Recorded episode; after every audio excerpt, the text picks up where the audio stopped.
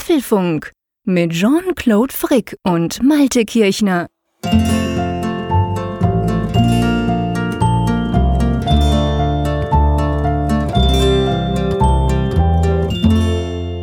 Apfelfunk 101 aufgenommen am Mittwoch, 31. Januar. Der Januar ist rum und das bedeutet, wir nähern uns dem Februar. Das kann sich jeder denken, aber der Februar, der hat eine ganz besondere Bedeutung für uns, lieber Jean-Claude, denn am 3. Februar, da jährt sich ja der Start des Apfelfunks zum zweiten Mal. Das heißt, wir haben letzte Woche Jubiläum feiern können, da war es die 100. Folge und jetzt feiern wir schon wieder Jubiläum, nämlich zwei Jahre Apfelfunk.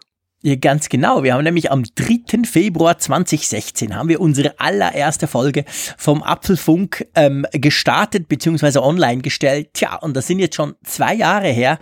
Ich weiß ja nicht, wie es dir geht und wir werden auch nicht mehr über die Geschichte sprechen, dass wir dachten, zwei, drei Jahre machen wir das unter Ausschluss der Öffentlichkeit. Keine Bange, aber ähm, mir kam das jetzt doch recht schnell vor. Ich staune, das sind schon zwei Jahre. Ja, ja, wahnsinnige Zeit. Ich meine, die, die Zahl von 100 Folgen ist ja auch schon gewaltig. Ähm, irgendwie so gefühlt bin ich immer noch bei der 20. Aber wir sind ja schon genau. im dreistelligen Bereich angekommen. Dass wir schon etwas länger auf Sendung sind, das kann man aber ja auch daran festmachen, dass ja durchaus doch wohl ein paar mehr Leute sich gerne mal mit uns treffen wollen. Also nicht nur ich will dich gerne mal live erleben, lieber Jean-Claude, sondern auch noch ein paar mehr da draußen. Ja, hunderte, hunderte, da kommen wir nachher dann dazu in der Apfelfunk-Sendung. Ähm, genau, wenn es um, um, unsere aktuelle Umfrage und ja letztendlich um unser aktuelles Projekt eines Hörer- und eines Malte-Treffens geht, jetzt von meiner Seite aus. ähm, aber keine Angst, wir sprechen nicht nur über uns, auch wenn das erste Thema tatsächlich etwas ist, was den Apfelfunk ganz direkt betrifft. Lass uns mal in die Themen schweifen. Genau, das erste Thema ist ein kleines neues Projekt, das wir gestartet haben und das wir euch auch an dieser Stelle vorstellen wollen. Es heißt Apfel am Morgen. Genau, und dann gibt's natürlich wieder mal Fragezeichen zu den iPhone 10 Verkaufszahlen. Da konnte man ganz unterschiedliche Dinge lesen in dieser Woche. Wir werden das mal so ein bisschen auseinanderdröseln. iOS 11 ist unser Thema mit den Softwarepannen und es stellt sich die Frage, wie will Apple jetzt weiter vorgehen? Wie wird iOS 12 beschaffen sein? Wird es radikal anders sein? Oder, und das kursierte in dieser Woche, wird es eher ein großes Sicherheitsupdate sein? Genau, das iPad Pro, das wissen wir, da wird irgendwann mal eine neue Version kommen. Aktuell gibt's Gerüchte, dass die tatsächlich dann Face ID auch enthalten soll. Was da dran ist, besprechen wir im Apfelfunk. WhatsApp kann man jetzt auch im Auto benutzen. Das machen viele auch so schon, aber jetzt eben auch mit CarPlay.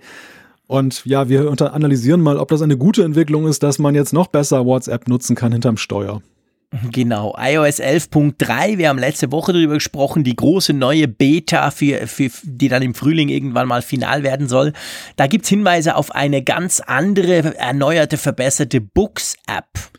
Dann haben wir noch so einen kleinen App-Tipp, den wir euch mit auf den Weg geben wollen. Schließlich die Umfrage der Woche natürlich mit der Auflösung der vorigen Woche und letztendlich, mal schauen, ob wir dazu kommen. Ich hoffe sehr, Zuschriften. Genau, genau. Also, lass uns gleich mal loslegen. Ähm, ähm, Apfel am Morgen, ein neues Projekt, lieber Malte. Da haben wir schon eine gewisse Zeit dran rumstudiert. Du hast es jetzt aber, sage ich ganz ehrlich, ganz schnell plötzlich gestartet, bis diese Woche auch im Driver Seat sozusagen. Erzähl mal, worum geht's? Was ist der Apfel am Morgen? Ja, Apfel am Morgen ist ein Newsletter, den wir per E-Mail verschicken. Jeden Morgen, früh morgens geht der raus und der soll euch so einen Überblick geben über das, was in der Apple-Welt in den letzten Stunden passiert ist. Also wir wollen so ein bisschen da, ja, wie soll ich sagen, unterstützen, helfen in diesem großen Dschungel der Apple-Nachrichten, die es ja zuhauf gibt. Es gibt ja immer mehr Portale und immer mehr Nachrichten, so ein bisschen dann den Blick dafür zu öffnen, was wesentlich ist.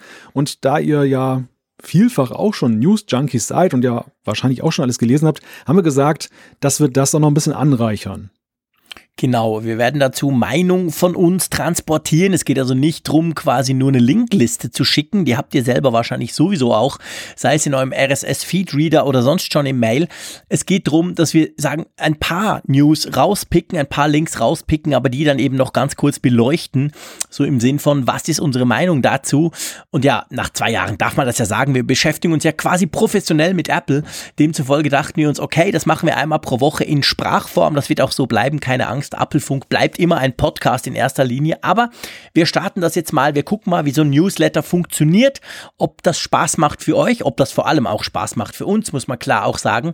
Und ähm, damit wir das rausfinden, ist das Ganze jetzt noch sozusagen im Beta-Test offen natürlich für alle, aber wir behalten uns vor, die Form zu ändern, wir behalten uns vor, die Erscheinungsweise zu ändern, wir behalten uns auch vor, das vielleicht in einem Monat wieder abzuschießen, wenn wir denken, nee, okay, das bringt's nicht.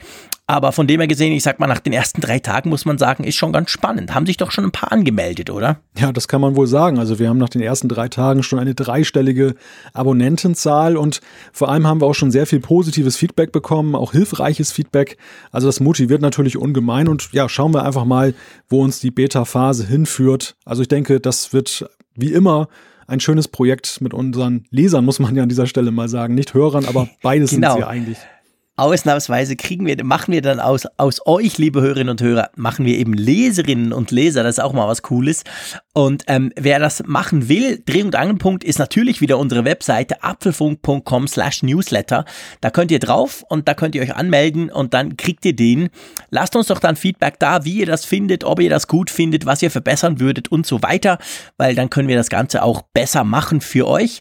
Und ja, das ist unser erstes Thema, der Apfel am Morgen, der soll ja gesund sein und wir probieren das jetzt einfach mal. Genau, ein Apfel am Tag erspart den Doktor, wie war das noch? Genau, ja, ganz genau. An apple a day keeps the doctor away, war das, glaube ich. Genau. Und das ist ja tatsächlich so und wir wissen das ja alle. Wir sind ja alle Apfelfreunde, Apple Freaks, kann ich mal sagen. Ja, lass uns mal, das, das sind nicht so viele Freunde da, die in letzter Zeit über die Verkaufszahlen vom iPhone 10 gesprochen haben. Das wäre dann das nächste Thema.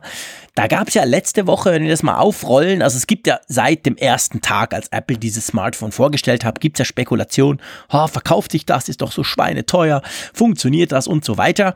Jetzt ist es ja so, ähm, erstaunlicherweise im Januar ploppen ja immer diese ganzen ähm, Analystenmeinungen rauf, wo drüber diskutiert wird, ist das jetzt was, funktioniert das oder eben nicht? Und da konnte man vor allem Anfang Woche beziehungsweise Ende letzte Woche lesen, na, das verkauft sich total schlecht, ist ein Riesenmist.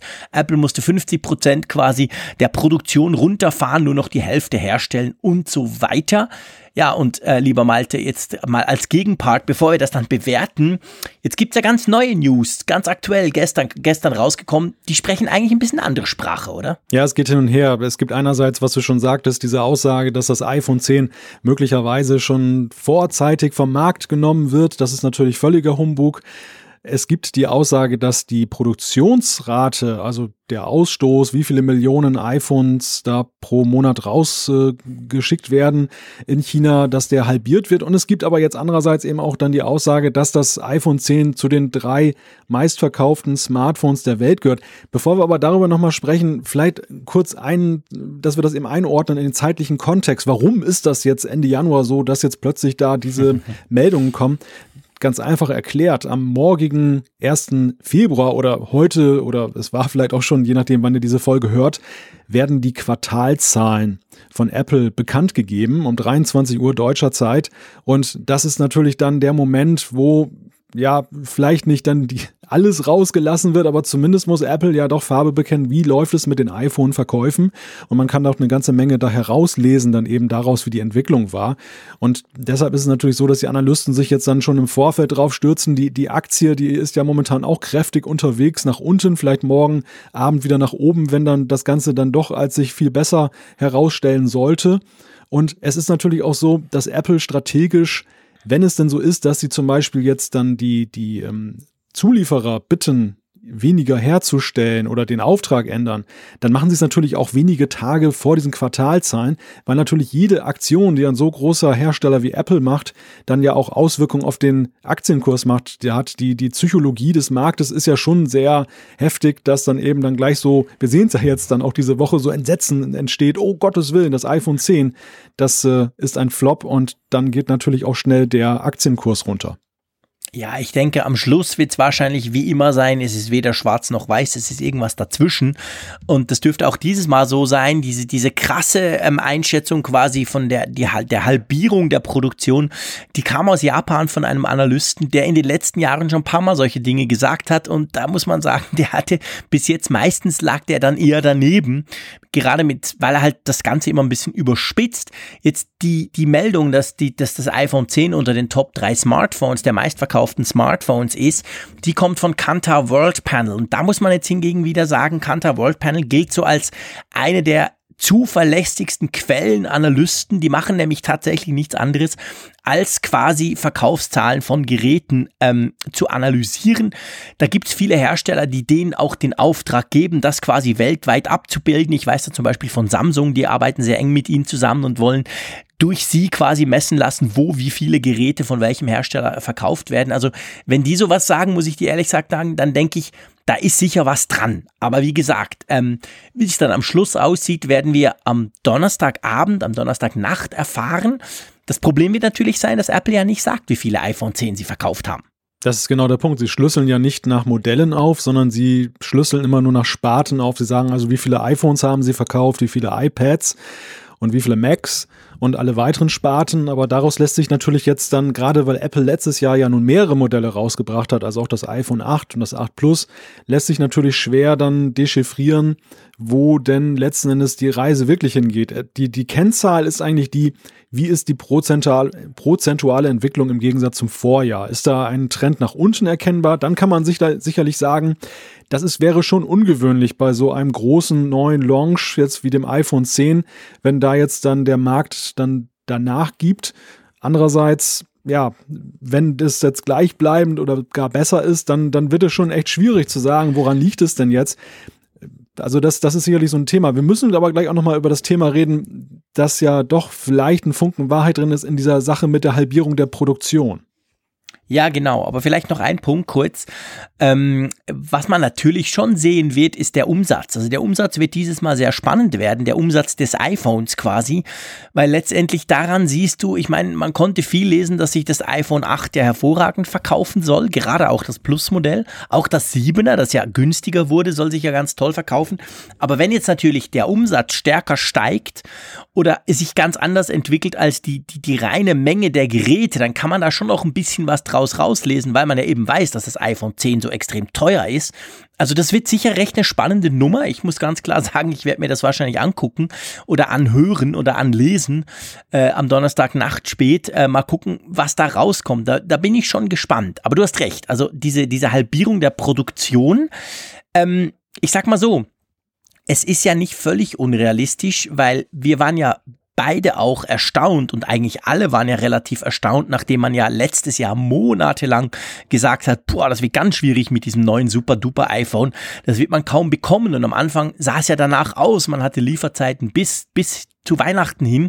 Und dann ist in relativ kurzer Zeit sind diese Lieferzeiten gepurzelt und man konnte das iPhone dann irgendwann, das iPhone 10 irgendwann quasi plus minus, plus minus vier, fünf Tage konnte man es gleich bestellen.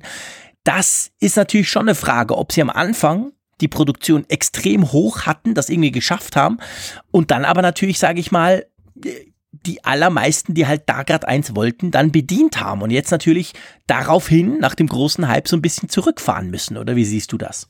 Ja, man müsste die Vergleichszahl haben, wie viele iPhones, die dann im Ausstoß haben oder hatten bei den vorherigen Modellen. Mhm. Um dann zu sagen, waren 40 Millionen jetzt, die ja hier, glaube ich, gehandelt werden, war das extrem viel?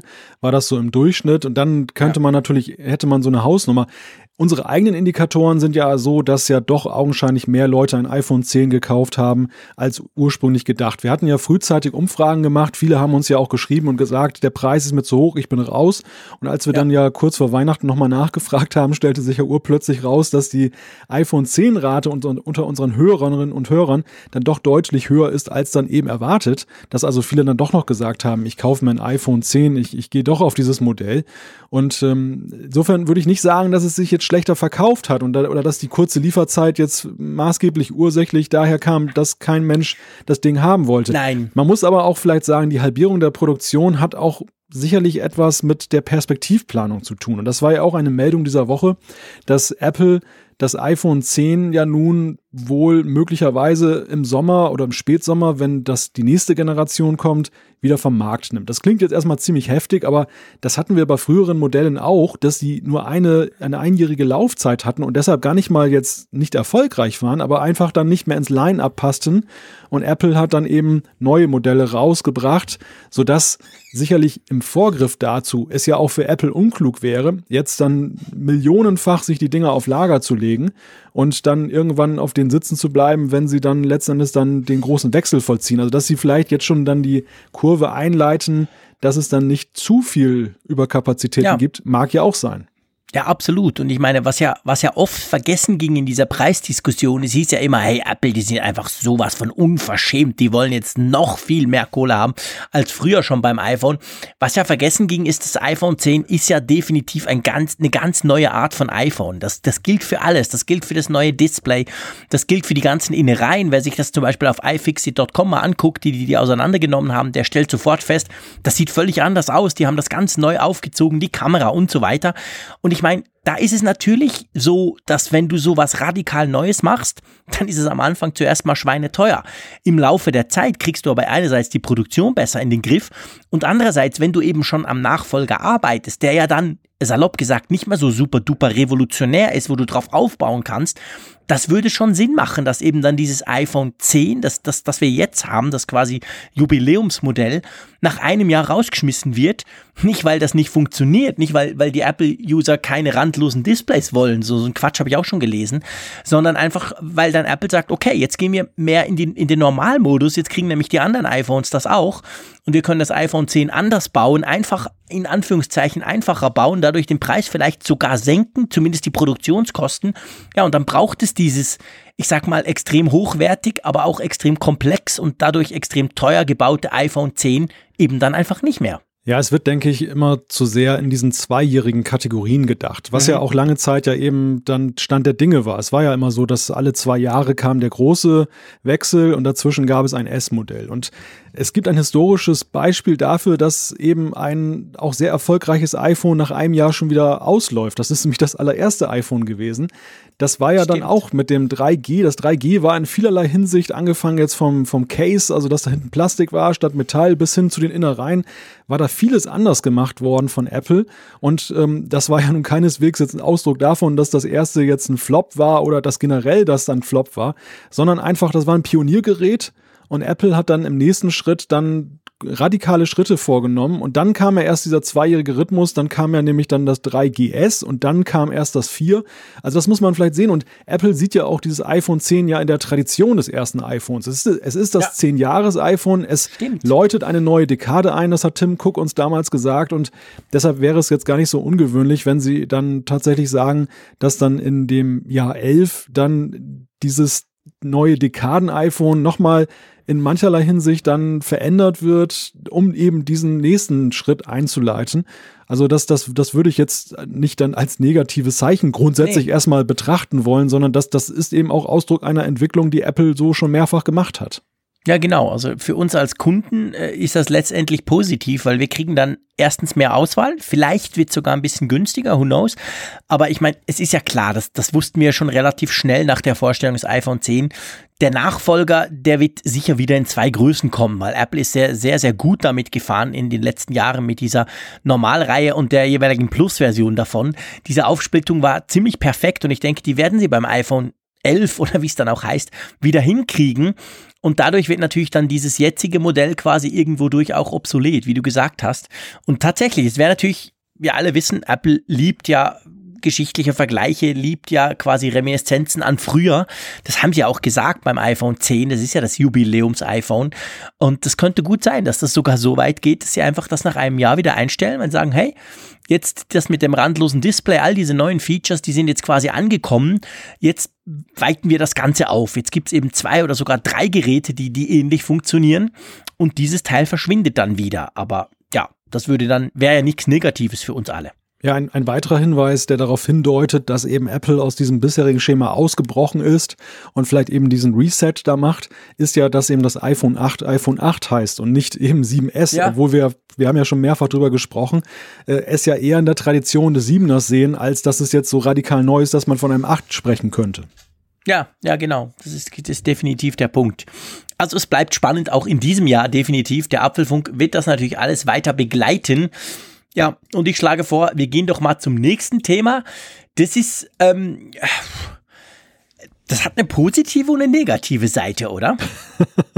ja, das kann man wohl so sagen. Es geht darum, iOS 12 oder beziehungsweise iOS 11, je nachdem, wie man das sehen möchte. Es geht um das nächste große Update, nächste große Version in diesem Jahr. Da kam diese Woche die Meldung, dass angeblich der Softwarechef Craig Federighi seine leitenden Mitarbeiter zu einem Meeting zusammengerufen hat und hat denen dann dort gesagt, wir haben ja zwar coole Features für iOS 12 in Planung, aber so drei Viertel davon wird jetzt erstmal radikal zurückgestellt auf 2019, denn die Prämisse für dieses Jahr lautet Sicherheit. Und da sind wir bei dem Positiven, was du gerade angesprochen hast. Das Negative also, dass wir nicht tolle neue Features kriegen. Das Positive, dass dann eben Apple sich dann auf die Fahnen geschrieben hat, sowohl bei iOS als auch bei macOS, dann eben jetzt dann die Daumenschrauben etwas enger anzulegen, dass eben die Sicherheit besser gewährleistet ist. Wir erinnern uns, Rootbug und diese ganzen anderen Späße, die wir hier berichtet haben in den letzten Wochen und Monaten. Ja, und die Fachwelt staunt und fragt sich, kann das denn wohl sein? Und ähm, ich muss ganz ehrlich sagen, ich frage mich das auch. Ähm, also eigentlich hoffe ich, dass es so ist. Weil ganz ehrlich, ich hatte noch nie ein iOS-System, wo ich so viele Probleme damit hatte wie iOS 11. Und zwar völlig wurscht auf welchem Gerät. Ich habe ja schon drüber gesprochen, wir haben dann auch noch schon Zuschriften bekommen mit dem Dock, das bei mir immer mal wieder crasht, da ähm, auf meinem iPhone 10 und, und, und, und. Es gibt ganz viele Dinge. Also es sind nicht nur, ich finde, es sind nicht nur die Security-Bugs, die natürlich heftig waren, die auch weltweit durch die Medien gingen. Es ist ganz allgemein die Zuverlässigkeit. Ich finde nach wie vor iOS 11 da, das hakt einfach noch an der einen oder anderen Stelle. Da stürzt gern mal was ab, sage ich mal. Und wir sind doch immerhin schon bei iOS 11.2.5. Also ich will gar nicht rechnen, wie viele Versionen das schon sind. Und wenn Sie da was machen wollen, was machen müssen, dann bin ich, sage ich jetzt ganz klar, eigentlich gerne bereit auf einen fancy neuen Homescreen zu verzichten, wenn das System einfach mal zuerst mal wieder ganz sauber läuft.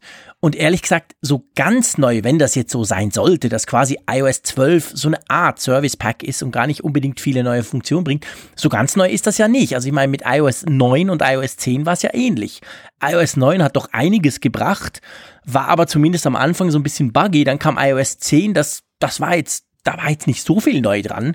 Also irgendwie könnte auch das so ein bisschen eine Tradition fast sein, fast so eine Art Zweijahresrhythmus, oder? Ja, ich möchte es nicht zur Tradition erklären an dieser Stelle. Für mich ist eigentlich die zentrale Frage, und du hast es gerade ja schon angesprochen, was ist der nächste Schritt? Also ich glaube, bei macOS ist es ganz klar so, dass wir da diesem Jahr erwarten, dass eben die Sicherheit im, im, Fokus steht, dass, dass all diese Problemchen, die wir jetzt in der letzten Zeit hatten, dass die eben zuerst in Angriff genommen werden. Wir sind es gewohnt, dass bei macOS nicht mehr viel passiert. Wir sind aber auch der Ansicht, also zumindest habe ich es so festgestellt aus unseren Gesprächen, dass wir ja der Ansicht sind, dass eben macOS auch schon ziemlich ausgereift ist. Also dass wir eigentlich wenig Bedarf haben, jetzt da zum Beispiel dort wieder einen großen Design-Change in nächster Zeit zu sehen. Ja. Dort ist uns eher wichtiger, dass der Betrieb gewährleistet ist, dass da eben nicht ständig irgendwelche Sicherheitslücken auftauchen. Also da würde ich sagen, dieser Feature-Freeze, dass man sagt, wir machen jetzt nicht irgendwie tolle neue fancy Features, sondern wir konzentrieren uns mal erstmal darauf, dass die Einstellungen gut abgesichert sind. Da bin ich völlig dafür. Bei iOS ist es so, da hängt es für mich wirklich vom nächsten Schritt ab. Wenn der nächste Schritt ist, dass radikale Veränderungen anstehen, dass der Homescreen komplett neu gemacht wird, dann stelle ich mir natürlich die Frage, was bringt es, wenn jetzt iOS 12 ein repariertes Dock hat, dass du jetzt nicht mehr dieses beschriebene Problem hast und iOS 13 schreiben sie diese ganzen Sachen wieder neu und dann gehen neue Probleme wieder los. Also da, da sehe ich nicht so wirklich einen Sinn drin, wenn der nächste Schritt ist, es radikal zu verändern. Ja gut, das ist ja, das ist natürlich eine berechtigte Frage. Auf der anderen Seite ähm, ist es ja schon so. Ich meine, wir haben ja auch schon oft drüber diskutiert und haben, hatten so ein bisschen das Gefühl, hey, könnte es sein, dass sich die Entwickler gerade bei iOS, bei macOS, ich meine, seien wir ehrlich, macOS hat schon lange keine richtig groundbreaking Features mehr gekriegt. Ich kann mich nicht erinnern, oder war es Siri? also von dem her gesehen, keine Ahnung, was da neu kam in den letzten zwei, drei, vier Versionen. Das waren eigentlich immer eine Art Bugfixes und so ein bisschen Verschönerungen und ein bisschen Runtermacherungen, aber eben auf einem super guten Niveau, wo ich absolut mitleben kann. Bei iOS ist es ja so, da kam ja schon, ich meine, auch iOS 11 hat ja einiges Neues gebracht, das ganze Control Center und so weiter. Also da, das gab schon coole neue Features. Gleichzeitig müssen, muss man konstatieren, nach einem halben Jahr, das Ding läuft nicht rund. Und ähm, klar, aber wir haben schon ein paar Mal darüber diskutiert, dass wir das Gefühl hatten, hey, haben sie die, die Sicherheit und überhaupt letztendlich auch die Zuverlässigkeit so ein bisschen hinten angelassen und haben versucht, da irgendwelche fancy Features einzubauen. Wenn das so wäre, dann wäre es jetzt halt quasi nötig, dass man das Ruder rumreißt und sagt, okay, diesen großen Refresh, den wir davor haben, den stoppen wir zuerst mal. Wir machen mal, dass das System selber wieder rund läuft. Natürlich, ich würde mir wünschen, dass wenn dann der Refresh kommt, dass der dann sauber läuft, dass wir nicht quasi wieder ein Jahr verbrauchen, bis das, was eigentlich eingeführt wird, sauber läuft. Das ist klar. Also ich muss jetzt mal in Sachen macOS kurz widersprechen, beziehungsweise eine Lanze brechen für macOS die große Revolution der letzten Jahre, auch wenn sie eher ja so in Häppchen kam, so mit Version für Version, war ja eben diese stärkere Vernetzung mit der iCloud und eben gerade diese Konnektivität mit den anderen Geräten, mit den iOS-Geräten, dass du eben Sachen rüberziehen kannst, die universelle Zwischenablage, dass du dann diese Sache hast, dass du dann ein Browser-Tab, was du auf dem iPhone geöffnet hast, dass das dann eben auch dann hier gleich auf dem Mac ist, dann AirDrop und so weiter und so fort. Also das glaube ich, das, das sieht zwar banal aus, aber das hat dem den Entwicklern sicherlich einiges abverlangt, eben über Systemebene hinaus dann diese Kommunika Kommunikation so reibungslos herzustellen. Stimmt, da gebe ich, da, da muss ich dir, da muss ich dir absolut recht geben. Das sind Dinge, an die hat man sich so gewöhnt schon und die sind so praktisch. Das ist für mich einer der Hauptvorteile, wenn du Mac OS nutzt und ein iPhone oder ein iPad, dass du das so völlig seamless alles hin und her machen kannst, ohne dir irgendwelche Gedanken machen zu müssen, wo das jetzt wie liegt. Das stimmt, das ist wahr. Also das, das eben, das ist, das geht in Fleisch und Blut über und ähm, man, man gewöhnt sich dran. Da hast du recht. Und ich meine, wir sollten auch nicht unterschätzen, was AFS, also das neue Apple File System natürlich natürlich gemacht hat. Das war ja, du hast mal in einer der, ist schon eine Weile her, aber du hast mal ein bisschen erklärt, glaube ich, vor einem halben Jahr, drei Viertel. Das ist ja auch nichts, was du einfach mal so schnell machst. Also das ist ja auch eigentlich ein Riesenstep, den Apple da gegangen ist, indem sie ihr Filesystem, das sie ja ewig lang hatten, seit OS X überhaupt äh, auf den Markt kam, dass sie das jetzt quasi nach und nach ersetzen, oder? Richtig, genau. Ja, das waren, es waren wirklich so Features, die jetzt für sich genommen nicht so viel Furore erzeugt haben, die dann auch ja dann häppchenweise kamen, aber die, wenn man sie mal so jetzt in der, in der Rückschau betrachtet, ja schon ziemlich epochal waren. Auch jetzt ja angefangen damit, dass du dein, dein MacBook mit der Apple Watch aufsperren kannst. Also diese Verbindung eigentlich dieser Geräte, die in der Vergangenheit ja, doch mehr oder weniger so nebeneinander liefen, mhm. dass die heute dann eben auch da eine, eine Brücke schlagen, so zwischen iOS und, und macOS witzigerweise ja nicht so weit gehen, wie wir es ja irgendwie damals mal gedacht haben. Also diese Entwicklung in den letzten Releases und deshalb ja auch, glaube ich, dieser Eindruck, dass da nicht mehr so viel passiert ist, die ist ja ein bisschen ausgebremst worden. Es ist ja nicht so ja. uniform geworden, wie wir mal ja, gehofft Stimmt. oder befürchtet haben, möchte ich sagen. Nee, nee, nee, das, genau. Man hat ja so eine gewisse Zeit lang tatsächlich das Gefühl, okay, als, auch als diese Teams zusammengelegt wurden, dachte man ja, ha, jetzt, jetzt gibt's quasi eine Art iOS auf Mac. Das ist ja dann zum Glück, sage ich mal, nicht passiert. Also die sind ja schon noch sehr eigenständig, aber sie sind auf, wie ich finde, eine sehr praktische Art für mich als Nutzer zusammengewachsen, ohne dass ich jetzt auf Mac plötzlich das Gefühl kriege, ähm, eingeschränkt zu sein, wie man das natürlich auf einem iPad zum Beispiel ist. Wobei das ein gutes Stichwort ist, weil nämlich auch zu lesen war, dass dieses Projekt, über das wir hier auch schon gesprochen haben, dass es eine universelle, universelle Plattform, ein SDK geben soll, dass ich ja, Apps für macOS dann nutzen kann auf iOS beziehungsweise umgekehrt. Dieses Projekt, daran hält man interessanterweise fest, trotz eben dieses angeblichen Feature-Stops, der da jetzt da ausgerufen wurde.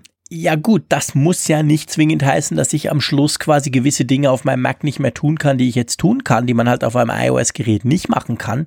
Wenn das Apple natürlich schafft, und da bist du als Entwickler natürlich äh, gefragt, sage ich mal, aber wenn, wenn du es schaffst, dass du von deiner iOS, und seien wir ehrlich, es, muss, es würde diesen Weg gehen, weil wir haben unter iOS halt massiv mehr Apps als für den Mac, äh, wenn du da mit äh, vertretbarem Aufwand, ohne dass du quasi komplett alles neu machen musst, eine App dann auf den Mac kriegst, dann muss ich sagen, stärkt das die Plattform an und für sich generell natürlich schon. Das ist ja das, was, was, was, was Google ja auch versucht mit seinen Chrome OS, wo man ja jetzt Android-Apps äh, ausführen kann und so. Also von dem her gesehen, das heißt für mich aber ja noch nicht, dass das Betriebssystem dann mehr werden muss wie bei iOS. Ja, ja, das ist richtig. Aber weißt du, nochmal zum Thema zurück, Sicherheit besser machen, Bugs beheben. Die Frage für mich ist ja, wie wichtig ist in diesem Zusammenhang der Testprozess? Ich glaube, das ist eigentlich die wirkliche Schwachstelle, denn wir haben auf der einen Seite ja öffentliche Beta-Programme, wir haben sehr ausführliche Beta-Programme für Entwickler, die ja in der Regel über sieben, acht Betas gehen. Das heißt, man kann nicht sagen, dass es zu wenig Gelegenheit gibt für die Öffentlichkeit, die neue Software zu nutzen oder zu testen, jetzt sei es macOS oder iOS. Und auf der anderen Seite, witzigerweise, in, in so einer Zeit, wo das Beta-Programm so breit und öffentlich aufgestellt ist, passieren die größten und schlimmsten mhm. Sachen der letzten Jahre. Also in den, in den geschlossenen Jahren war es bei Apple nicht so, dass da solche Kinken drin waren wie jetzt eben in den letzten zwei, drei Jahren. Ja. Und das hat für mich ja auch die Frage aufgebracht, wie gut ist eigentlich das interne Testing bei Apple? Hat man sich zu sehr darauf verlassen, dass dann letzten Endes von extern dann die Hinweise kommen, passt auf, ihr habt dann Rootbug und so. Also das, das ist eigentlich das. Und woher wissen die Entwickler jetzt, wo sie ansetzen sollen, die Systeme besser zu machen? Denn eigentlich rührt das ja auch daher, dass man erstmal diese Schwachstellen identifiziert. Also grundsätzlich ist ja die Frage, muss nicht das Testing vor allem besser werden und ist die Entwicklung wirklich das Problem? Ja, kann ich nicht direkt beurteilen, aber ich, ich sehe das ähnlich. Also ich meine, wenn du solche Testprogramme aufziehst, dann musst du natürlich auch damit rechnen, dass du ja unglaublich viel Feedback bekommst weil letztendlich hat jeder diese Feedback-App. Es gibt sicher Automatismen, die selber noch was melden, ohne dass der Nutzer das machen muss, wenn er so eine Public Beta oder generell eine Developer Beta installiert. Ähm, also die, die, die Menge, sage ich mal, des Inputs, der da kommt, der ist ja sicher massiv gewachsen. Und da stellt sich natürlich auch die Frage, vielleicht ist intern bei Apple nicht die gleichen Kapazitäten hochgefahren worden und die sind schlicht und ergreifend überfordert mit dem ganzen Zeug, das da kommt weil ich kann mir eigentlich ehrlich gesagt nicht vorstellen, dass du mit einem internen Testing all die Fehler ausbügeln kannst und in dem Moment, wo du ein öffentliches Testing machst, was natürlich die Breite der Nutzer massiv in die Breite geht. Ich meine, wir haben viele Dinge, die ja nur ganz wenige Leute haben, die halt genau, das kennst du selber, die genau die Apps in genau der Art, mit genau der SIM-Karte bei dem Provider und so, das kannst du ja gar nicht testen als Apple, selbst, selbst als Apple nicht. Mhm. Und das, das leuchtet mir tatsächlich einfach nicht ein, warum in dem Moment, so, so fühlt sich's an, das haben wir auch schon diskutiert, wo die das aufmachen, wo du eben plötzlich ähm, testen kannst als normaler Benutzer, äh, in dem Moment wird die Software schlechter. Das ja. ist irgendwie für mich unlogisch. Ja, teilweise. Also ich glaube, letztendlich ich, das, das öffentliche Testen, ich halte es für weiterhin für sinnvoll. Ich wollte auch kein Plädoyer damit äh, jetzt halten, das jetzt einzustellen. Ich glaube aber, man muss sich stärker dessen bewusst werden, dass eben öffentliches Testen, internes Testen nicht ersetzt, weil dieses mhm. Crowdsourcing, also im Grunde genommen ist es ja nichts anderes als Crowdsourcing. Man gibt Software in die Menge, in die Masse, du hast es gerade gesagt, man hat auch alle möglichen Fälle abgedeckt, die man ja so kaum simulieren kann angesichts der Vielfalt der, der Konstellation. Und der Rückfluss der Daten entsteht ja eigentlich aber auch nur durch das Verhalten des Nutzers. Denn mal Hand mhm. aufs Herz, die wenigsten, die eine Beta laden, gehen ja akribisch jetzt alle Funktionen durch, Nein, auch in den Einstellungen, nicht. sondern die, die sind einfach nur neugierig, die wollen das mal ausprobieren, die sind vielleicht auch ein bisschen stolz, dass sie die neueste Software schon mal ein bisschen früher angucken können und die machen im Grunde genommen das, was sie halt immer tun. Und wenn daraus Daten generiert werden, da, weil irgendwelche Fehler aufgetreten sind, dann ist es für Apple positiv, dann verbessert das die Software. Aber es zeigt eben auch, und wir sehen es ja an den Fehlern auch, wo sie stecken. Das sind ja genauso die Nischen, wo ja kein Mensch jetzt nicht, äh, wo kein Mensch reingeht, wenn er nicht irgendwie ein, ein konkretes Anliegen hat. Also wer, wer probiert denn da die Einstellung mit, den, mit dem Passwort jetzt akribisch durch in jeder Beta? Das sind genauso Punkte, wo ein internes Testing greift, wo du wirklich sagen musst, erstens mal, was haben die Entwickler geändert? Denn augenscheinlich kam ja dieser Rootbug erst mit High Sierra, das heißt, da ist ja irgendwelche Arbeit verrichtet worden und dann muss das eigentlich auf der Agenda des Testings auch ganz oben stehen. Und zweitens muss man einfach Testprogramme haben, dass man sagt, ja, Rubrik 1, Rubrik 2, Rubrik 3, das ist eine wahrscheinlich ätzende Arbeit. Also das ist bestimmt kein Spaß, aber das ist eben essentiell wichtig, um eben abzuklopfen, dass da eben nicht solche Probleme lauern. Ja, definitiv. Aber ich denke ehrlich gesagt nicht, dass Apple den Fehler gemacht hat, quasi zu meinen, hey, komm, wir geben das doch, wir, wir outsourcen das in die Crowd sozusagen, dann müssten wir das intern nicht mehr machen. Das kann ich mir ehrlich gesagt nicht vorstellen. Also ich hänge da eher noch so ein bisschen der Theorie nach, so das ist der NSA-Effekt. Wir, wir lauschen zwar jedes Telefonat der Welt ab, aber scheiße, das sind so viele, wir kommen gar nicht nach. Also entdecken wir die kritischen Sachen einfach nicht. Vielleicht ist es eine Mischung, vielleicht, aber ich kann mir eigentlich nicht vorstellen, vorher haben sie es ja gemacht. Zumindest so war der Anschein, wenn man die Software anguckt. Und ähm, ich glaube nicht, dass sie da durch die Öffnung des Testprogramms dann intern ihre Testing-Routinen dahingehend geändert hätten, dass sie da weniger genau hinschauen, weil das wäre ja tatsächlich, das leuchtet sogar mir als Nicht-Entwickler ein, ein ziemlicher Blödsinn. Ja, ich will dir nicht unterstellen, also beileibe nicht, aber es ist ja schon wirklich auffällig, diese Rootbug-Lücke ist für mich so plakativ. Also das ist wirklich ja, genau. so, so, ein Ding, ähm, einerseits ziemlich sicherheitsrelevant und auf der anderen Seite ja augenscheinlich ja irgendwie durchgegangen, das muss man ja sagen. Ja, ja, klar. Ja, offensichtlich, logisch. Natürlich ist es durchgegangen. Wir konnten sie alle ausprobieren. Äh, hat offensichtlich niemand gemerkt äh, oder niemand gefixt. Das weißt du ja auch nicht. Also du weißt natürlich auch nicht, Vielleicht wurde das ja bemerkt, vielleicht wurde das ja geschrieben, hey, da ist was, was, was komisches dran seit der ersten Beta es hat einfach irgendwie niemand intern gefixt. Also das ist natürlich auch immer die Frage. Es das heißt ja nicht unbedingt, dass alles, was entdeckt wird, dann gleich auch geflickt wird. Du meinst so wie die Podcast-App, die in der Schweiz nicht funktioniert? Ja, zum Beispiel. genau. Die Podcast-App, die man einfach nicht mehr brauchen kann. Ja. Und ja. das weiß ja Apple, das haben sie ja zugegeben, aber es interessiert sie offensichtlich nicht. Also von dem her gesehen, klar, man denkt jetzt beim Rootbug müsste das anders sein, aber hey, who knows? Ja, aber du sprichst da auch einen ganz wichtigen Punkt an und ich lese das auch immer wieder in den letzten Monaten, dass es gibt ja diese sogenannten Radars, also wo du letzten mhm. Endes dann einen Fehler melden kannst und dann gibt es dieses Fehlermeldesystem von Apple und immer wieder lese und höre ich in Podcasts und auf, in Blogs auch davon, dass Entwickler sich dann beklagen, sie hätten den Fehler XY gemeldet und es dauere ewige Zeiten, bis der in irgendeiner Weise mal bearbeitet wird oder er wird abschlägig behandelt, obwohl das Problem dann irgendwie reproduzierbar ist. Also diesen Frust gibt es. Ich kann ihn, ich kann ihn nicht quantifizieren. Ich weiß nicht, ob das jetzt subjektive Erfahrungen sind und in Wirklichkeit ist alles gut. Das mag mhm. auch sein, aber diesen Frust habe ich auf jeden Fall vernommen, dass dann doch irgendwie das Gefühl ist, das Melden, das, das bringt nicht immer irgendetwas. Ja. Der Podcast-Bug lässt dir grüßen. Das ist ja auch so ein genau. Ding. Unsere Hörerinnen und Hörer haben uns bestätigt, massenhaft, dass sie eben dieses Problem auch bei sich reproduzieren können. Und gleichzeitig, wir haben jetzt iOS 11.3 und korrigiere mich, wenn ich falsch liege, aber wahrscheinlich auch noch keine Lösungen sind. Natürlich nicht. Das erste, was ich bei einer neuen Beta mache, ist gleich mal die Podcast-App öffnen. Und jedes Mal stelle ich fest, okay, es funktioniert immer noch nicht. Also das ist offensichtlich auf der Prioritätenliste irgendwie ganz weit hinten. Ja, genau, das ist natürlich das Problem und das lässt sich am Schluss dann natürlich wieder auf Ressourcen umlegen. Da können wir jetzt diskutieren, ja, sind die eben alle dran beschäftigt, fancy neue Items zu kreieren für einen neuen Homescreen nächstes Jahr? Oder äh, gibt es einfach schlicht zu wenig? Also das ist eine Frage, die wir nicht wissen. Also ich sage dir, an dem Schicksal der Podcast-App entscheidet sich die Qualität der Software. Selbstverständlich, definitiv. Schon nur, dass ich endlich gucken kann, wie toll wir immer in den Charts stehen. Das wäre es alleine wert.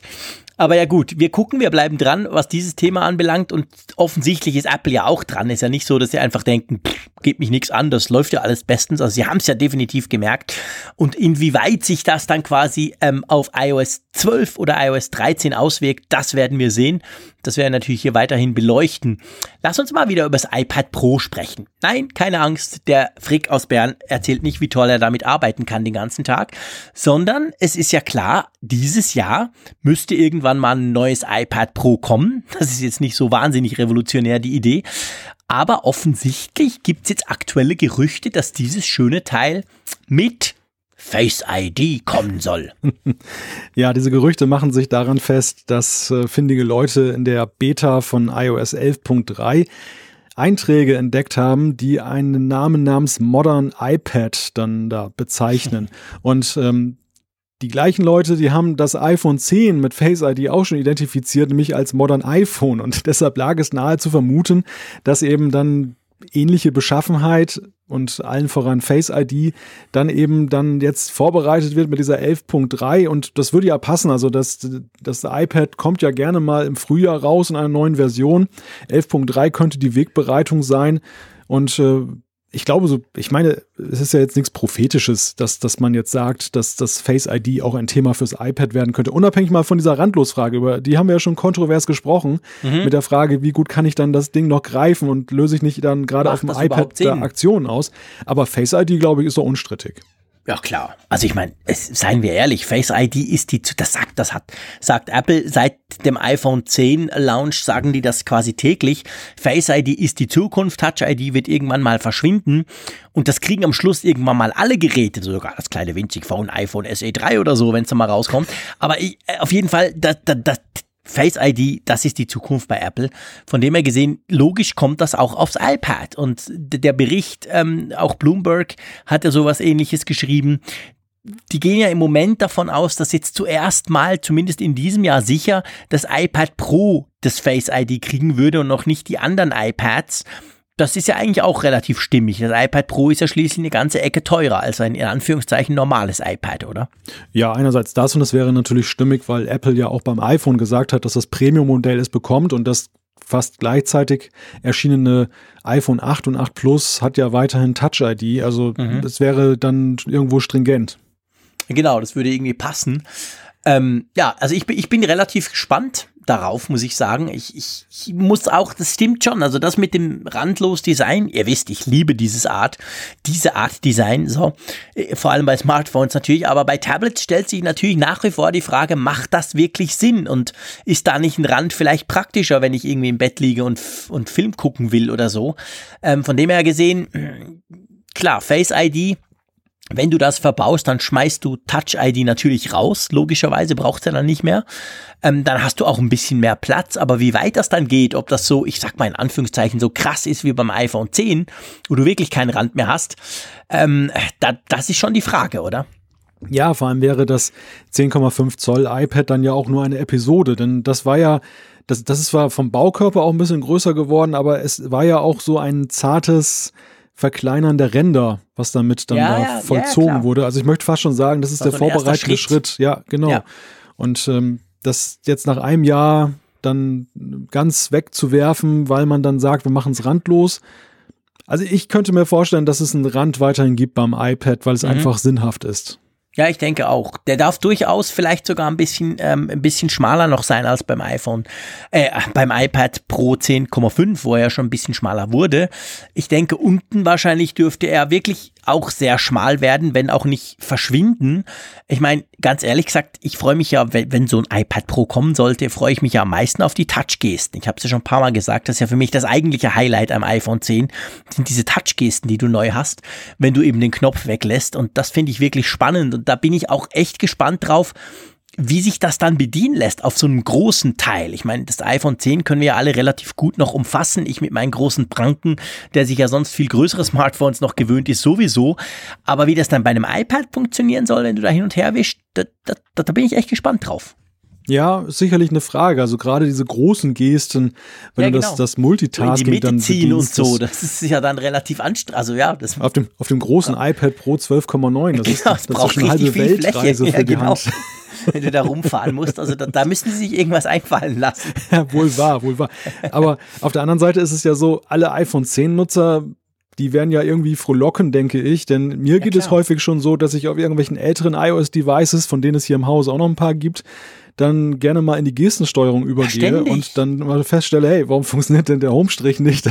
Ich auch, also ich, ich auch. Ich, ich habe mein iPhone 8 Plus jetzt hier, da habe ich jetzt die iOS 10.3 Beta draufgeknallt und das ist lustig. Also schon nur das Kontrollcenter. Ich wische es immer von oben nach unten bis ich merke, ah, Moment, das ist das andere iPhone, da geht's umgekehrt. Und beim Wischen generell auch. Das, man gewöhnt sich wirklich schnell dran. Also ich wische dann irgendwie vom Touch-ID-Button nach oben und es passiert so gar nichts. Also es wäre natürlich generell, wir haben das ja schon auch diskutiert, ähm, es wäre natürlich für die Plattform an und für sich vom iPhone und vom iPad wäre es eben schon sinnvoll, wenn man so schnell wie möglich quasi ähm, auf diese Touch-ID und damit verbunden, äh, Quatsch, auf die Face-ID, sorry, und damit verbunden auf diese Touch-Bedienung umschwenken würde, weil im Moment, gerade jetzt, wenn du zum Beispiel ein iPad hast und ein iPhone 10, was ja häufig vorkommen dürfte, ist es tatsächlich zum Teil recht verwirrend. Also ich, ich merke das auch immer wieder. Ich, ähm, am iPad mache ich dann irgendwas, was eben nicht geht weil ich es mir vom iPhone 10 gewöhnt bin. Also da wäre natürlich eine Vereinheitlichung definitiv anzustreben, oder? Ja, solche Übergangsphasen bei essentiellen Geschichten sind natürlich immer gerade für viel Gerätenutzer mit gewissen Unannehmlichkeiten behaftet. Ich denke da nur an den äh, Umstieg auf den Lightning-Stecker seiner Zeit von diesem 30-Pin. oh, ja. Da, da war es ja auch so, dass man in der Schublade dann diverse Kabel und Docks und alles Mögliche hatte und immer gucken musste, mit was habe ich hier gerade zu tun das lässt sich nicht vermeiden, da diese Dinger ja nun wirklich so verbreitet sind und äh, sich das erstmal rauswachsen muss. Aber ich denke auch, also es wäre ein inkonsequenter Weg jetzt zu sagen, äh, dass nur das Premium-iPhone dann der die Gestensteuerung bekommt und Face ID und das restliche Line-up, das läuft so munter weiter auf der ganzen Touch-ID-Schiene, auch wenn es ja viele Liebhaber von Touch-ID gibt, aber es wäre nicht konsequent. Ja, ja, genau. Gut, also wir warten auf das neue iPad Pro mit Face ID. Und ähm, was wir nie, worauf wir nicht mehr warten würden, und ich sag dir ganz ehrlich, ich war total überrascht. Wir haben doch jetzt viel über CarPlay gesprochen. Immer mal wieder. Wir haben auch ganz viele Zuschriften von euch bekommen zu diesem Thema. Ja, und dann ploppt doch Ende letzter Woche diese Meldung hoch, hey, CarPlay kann jetzt WhatsApp oder besser gesagt umgekehrt, WhatsApp unterstützt jetzt CarPlay. Ähm, und bisher war es ja so klar, CarPlay ist zwar schön und gut, ich finde es auch persönlich ehrlich gesagt besser als Android Auto, aber ja, es kann halt nichts mit Third Party. Nur ganz, ganz wenige ausgewählte Third Party Apps können das.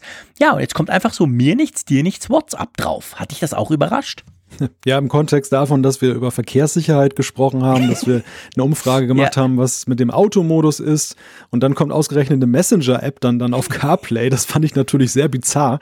Wobei das natürlich jetzt ja ein, ein witziger zeitlicher Zufall einfach nur ist, dass das passiert ich war auch ein bisschen verwundert und ich muss dir sagen, ich verstehe die Strategie, nach der Apple da vorgeht, Third Parties zuzulassen auf CarPlay, so mittlerweile überhaupt nicht mehr. Natürlich, klar, WhatsApp ist eine große Sache.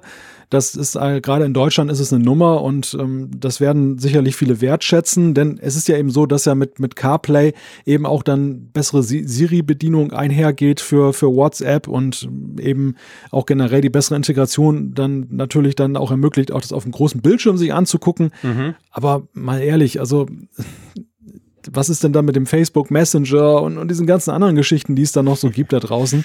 Also irgendwie ist es doch ein ganz komischer Weg, der da gegangen wird. Nö, also ich glaube nicht. Ich glaube, die, die, das Software-Team von Craig Federighi, die, die haben so, die haben in ihrem neuen, schicken, großen Raumschiffbüro, haben die so eine riesige Wand, da sind ganz, ganz viele Apps drauf. Und dann spielen sie einfach Dart. Dann wird einmal, glaube ich, im Monat schmeißen die einen Dart-Pfeil und der, der es hintrifft, der hat das große losgezogen, der darf dann auf Cardplay. Nein, Scherz beiseite, aber ich, das, ich, ich, ich weiß auch nicht, wie die das rauswürfeln oder wie die das machen. Da gebe ich dir recht. Ich würde jetzt so aus dem Bauch raus würde ich jetzt noch ein paar Apps mir eigentlich auch wünschen, die da drauf Platz hätten. Aber auf der anderen Seite, wir dürfen nicht unterschätzen, das ist so, du hast mir letztes Mal ja ganz ausführlich erklärt, WhatsApp ist eine Riesennummer, gerade auch in Deutschland. Bei uns in der Schweiz übrigens nicht anders. Wir haben ja da über iMessage gesprochen, das vor allem in den USA sehr erfolgreich ist. Also von dem her gesehen passt das schon. Ich meine, Messaging ist halt ein großes Thema und mhm. besser als dass du das Smartphone in die Hand nimmst und was rumtippst, ist CarPlay noch allemal, zumal wie du gesagt hast, ja, man dadurch dann mit Siri noch mehr machen kann. Also, wenn du jetzt die Möglichkeit hast, halt über WhatsApp eine schnelle Nachricht zu schicken, bin in einer halben Stunde zu Hause oder stehe im Stau, ja, eigentlich eine gute Sache. Ja, also ich gebe dir ja recht und äh, für mich ist einfach nur der Punkt, mir fehlen einfach nachvollziehbare Kriterien. Also es ist, es ist ja vielleicht nachvollziehbar, dass Apple sagt, dass sie eben das Angebot an Apps für CarPlay überschaubar halten wollen. Dass sie, weil eben der, der Bildschirm eben nicht so viele Icons aufnimmt, die Icons sind ja nun wesentlich größer auf CarPlay und wenn da so viel Schrott landet dann auch, dann, das ist dann irgendwie, wenn das automatisch, es läuft ja so, du installierst die App auf deinem iPhone und dann ist sie ja, wenn sie CarPlay kann, automatisch auch bei CarPlay da. Das muss man genau. ja dazu sagen. Es ist keine bewusste Entscheidung des Nutzers, das jetzt nee. auf seine CarPlay-Oberfläche zu laden, du sondern. Das gar nicht. Genau, du kannst es gar nicht. Alle, die zu unterstützen, die du installiert hast, die landen auf deinem CarPlay. -Screen. Genau. Deshalb, deshalb ist dieser limitierende Faktor erstmal, dass man sagt, nicht jede App darf CarPlay ja nachvollziehbar, weil sonst hast du 256 Bildschirmseiten und äh, dann ist diese tolle Hilfe durch CarPlay ja gar keine mehr. Das ist systembedingt irgendwo eine vernünftige Vorgehensweise. Die Frage ist halt letzten Endes, nach welchen Kriterien wählt man diese Apps aus, die dann auf diese Plattform dürfen? Mhm. Bei, bei Siri ist man ja den Weg gegangen, dass man einfach sagt, man geht nach Sparten. Das, das ist eben bestimmt, für bestimmte Apps ist es möglich, die bestimmte Dinge machen, zum Beispiel Finanz-Apps, dass man jemandem Geld zuschickt, dass die Siri-Kit nutzen können. Andere News-Apps zum Beispiel wie Funkgerät, die können es nicht nutzen. Ist zwar schade, aber irgendwo noch wenigstens nach einer nachvollziehbaren. Tönt nach Konzept. Es, es tönt nach Konzept, genau. Und wenn ich jetzt sage, ich will nur Populär-Apps haben auf der Plattform. Das würde ich auch mhm. nachvollziehen. Dass man sagt, dass jetzt jemand mhm. da 300 Millionen Downloads haben muss im App Store, das würde ich auch schon ziemlich einschränken, das Angebot. Ja, klar, natürlich. Und dann, dann hättest du ja auch eher dann äh, eine, eine über, bessere Übersicht. Das macht Apple aber nicht. Sie gehen ja wirklich danach, dass sie dann Einzelnen sagen, und ich, ich weiß es deshalb, weil Overcast, die Podcast-App von Marco Arment, ja. die gehört ja auch zu den Privilegierten, die da ausgesucht Stimmt. wurden, da zu sein, obwohl es ja mit Downcast und Pocketcast und es gibt ja viele andere, die ja mindestens genauso populär sind wie die von Marco Arment. Und ich glaube, mittlerweile ist auch noch eine noch nachträglich auch noch dazugelassen worden. Aber es ist ja trotzdem irgendwie ein bisschen wirr, dass, dass dann eben ein Entwickler da dann da drauf darf und die anderen Mitbewerber, die möglicherweise Stimmt. genauso gut sind, wiederum nicht. Ja, du hast recht. Ja, du hast völlig recht, genau. Also äh, es ist einfach völlig intransparent und ich sag mal, intransparent das ist ja das gute Recht von Apple. Vieles bei Apple ist intransparent, aber es ist auch irgendwie schwierig nachzuvollziehen, was denn jetzt da drauf kommt. Aber ich glaube, da können wir auch letztendlich nichts dagegen oder dafür tun. Das ist jetzt einfach der Weg. Jetzt ist mal eine doch sehr populäre App draufgekommen. Also ehrlich gesagt, ich hatte das Gefühl, jetzt gefühlt, aber ich muss auch sagen, ich habe es nicht in meinem eigenen Auto, darum verfolge ich CarPlay nicht ganz so aktiv, aber es interessiert mich halt, darum gucke ich immer. Ich hatte jetzt das Gefühl, da sei schon sehr lange keine zusätzliche App mehr draufgekommen oder liege ich da falsch? Also die Abstände, in denen da Apps zugelassen werden, sind definitiv sehr lang. Das gell? muss man sagen. CarPlay ja, ist wirklich so eine Langfristtechnologie. Schön gesagt, ja, genau. ja, genau. Also ich glaube, das ist wirklich etwas, äh, ja, das passiert eben nicht aller Tage, sondern das ist eine ganz, ganz große Sache, wenn da mal sowas passiert. Ja, gut, also man kann jetzt WhatsAppen mit CarPlay. Wer das schon ausprobiert hat, gerne Feedback an uns. Ähm, das würde uns interessieren, wie das brauchbar ist, ob ihr das gut findet, vielleicht gerade auch im Vergleich zu, zur iMessage, also zur quasi Nachrichten-App vom iPhone, die ja von Anfang an dabei war. Dürft ihr uns gerne Feedback schicken, wir nehmen das Thema dann wieder auf. Genau. Gut, wir nehmen auch was auf. iOS 11.3. Wir haben in der letzten Folge ja ausführlich drüber gesprochen. Diese erste Beta, die da raus ist. Im Frühling soll es für alle kommen, bietet äh, einige neue Funktionen tatsächlich und offensichtlich zumindest Hinweise auf eine verbesserte iBooks-App.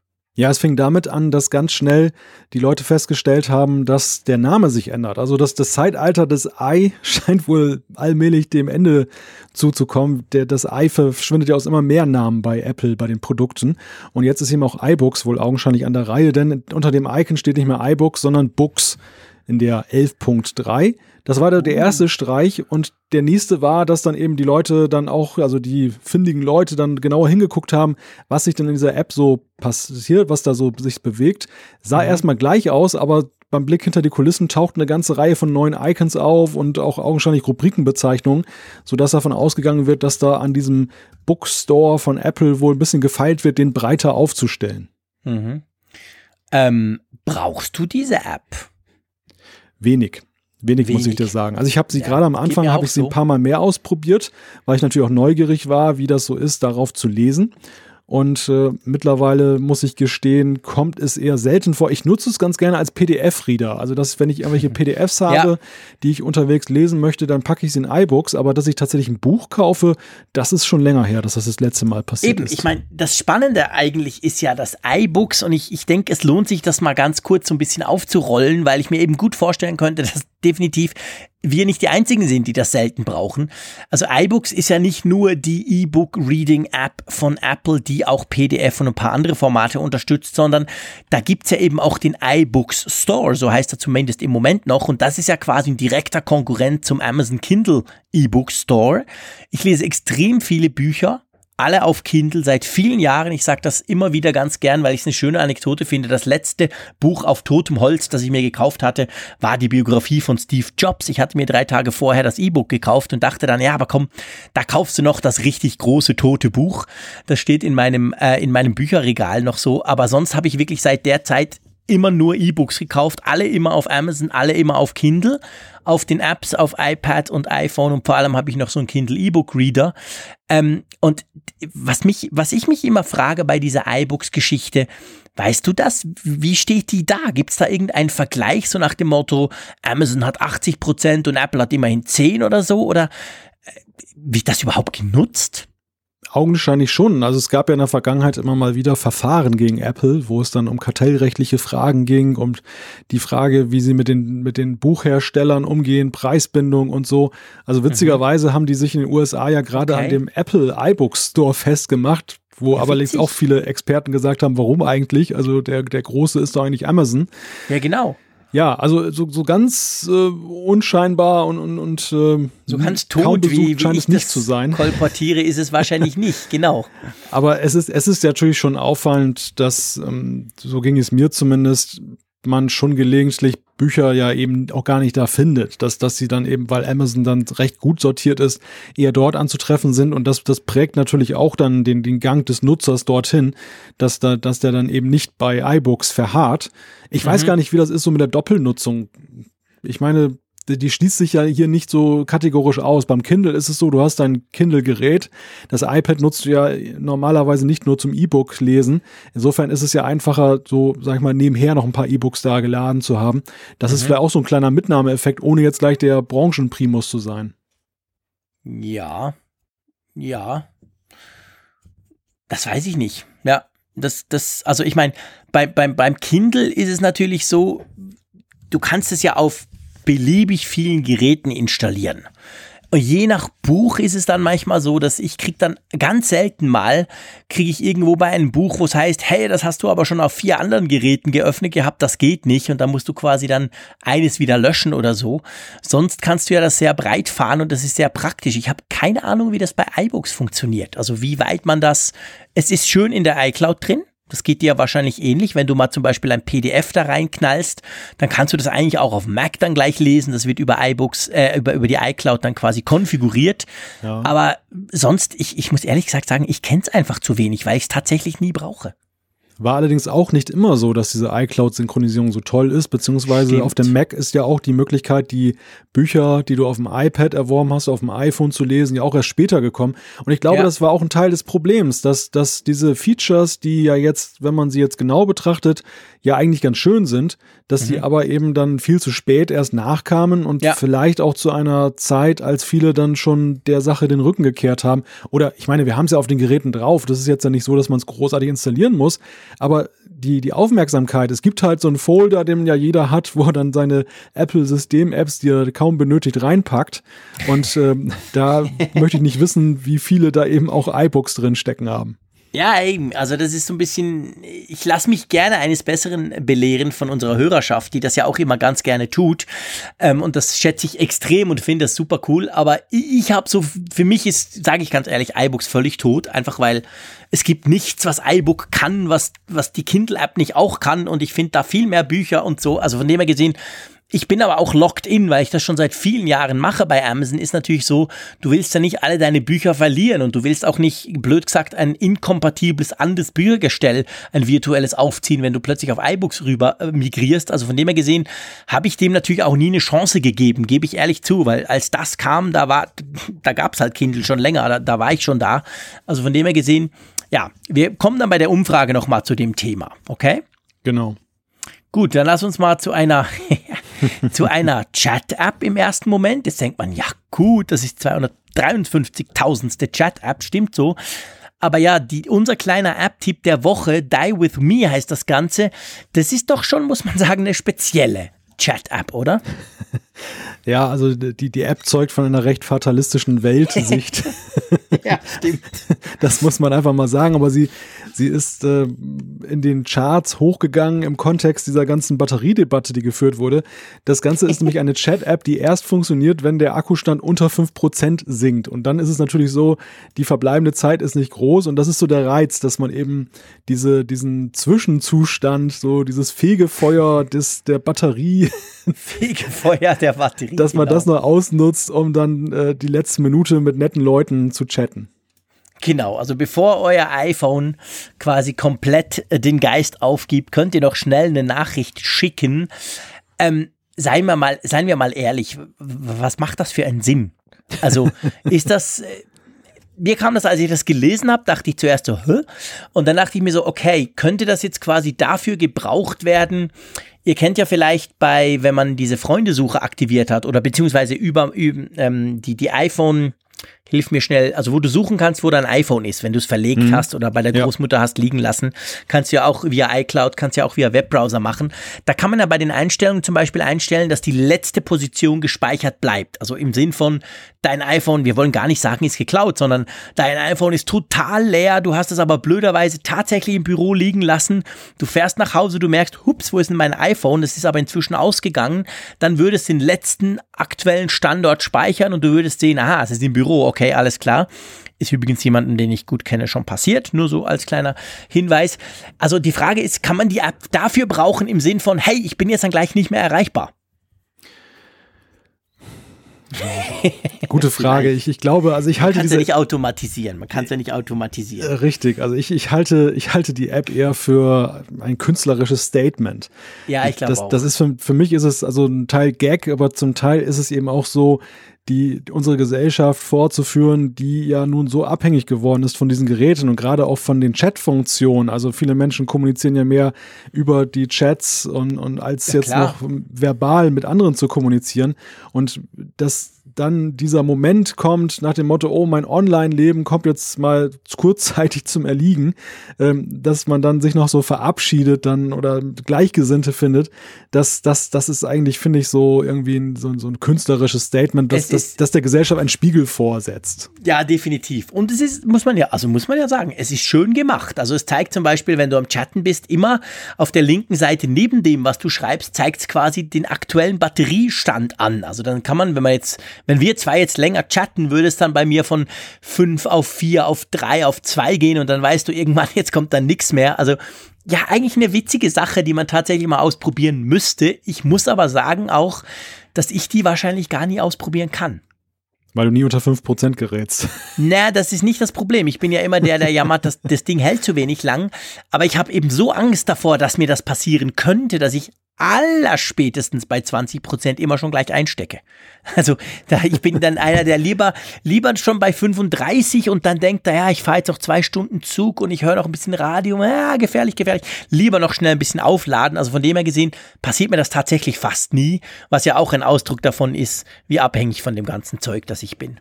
Ja, das ist vielleicht auch so ein bisschen für Draufgänger, die auch mit der Reserveleuchte Genau, ihres, ihres. Autos dann da stundenlang Ja, genau. durch die Gegend fahren und mal gucken, wie weit sie damit kommen. Also es, es ist so, wenn du da reingehst in die App, wie gesagt, du kannst sie nur nutzen, wenn sie unter, wenn der, der Akku unter 5% ist. Und es ist ein allgemeiner Chatroom, in dem sich eben auch andere Leute dann finden, die auch unter 5% sind. Also willkürlich zusammengesammelt und man geht wohl davon aus, dass es nicht so viele sind. Deshalb ist es ein einziger Chatroom, der, der da existiert. Ja, stimmt. Wichtiger Punkt. Man kann es ja nicht als One-to-One brauchen. Genau. Es ist Genau. ein Chatroom aller iPhone-Nutzer unter 5%, die diese App haben. Eine witzige Idee grundsätzlich. Mal gucken, ob ich mein iPhone mal halb tot laufen lasse, zum das ausprobieren. Es, es hat schon einen gewissen Reiz, das mal auszuprobieren. Das, das, das gebe ich auch zu. Und deshalb, es ist einfach eine witzige Geschichte und ähm, wir stellen ja hier immer nicht nur die ernsthaften Themen vor, sondern manchmal gibt es ja auch was zum Schmunzeln in Apfelfunk. Deshalb äh, haben wir das mal ausgewählt. Ja, definitiv. Und es ist jetzt 11 Uhr in der Nacht am Mittwoch, übrigens im 31. Januar, wo wir das ja Ganze aufzeichnen. Äh, ich bin noch auf 32 Prozent, da muss ich noch viel machen, um das heute noch ausprobieren zu können. Kriege ich wahrscheinlich nicht hin. Aber ähm, mal gucken. Wir nehmen uns das vor, wir testen das mal für euch und geben euch den Tipp einfach mal mit. So, kommen wir zur Umfrage der Woche, lieber Malte.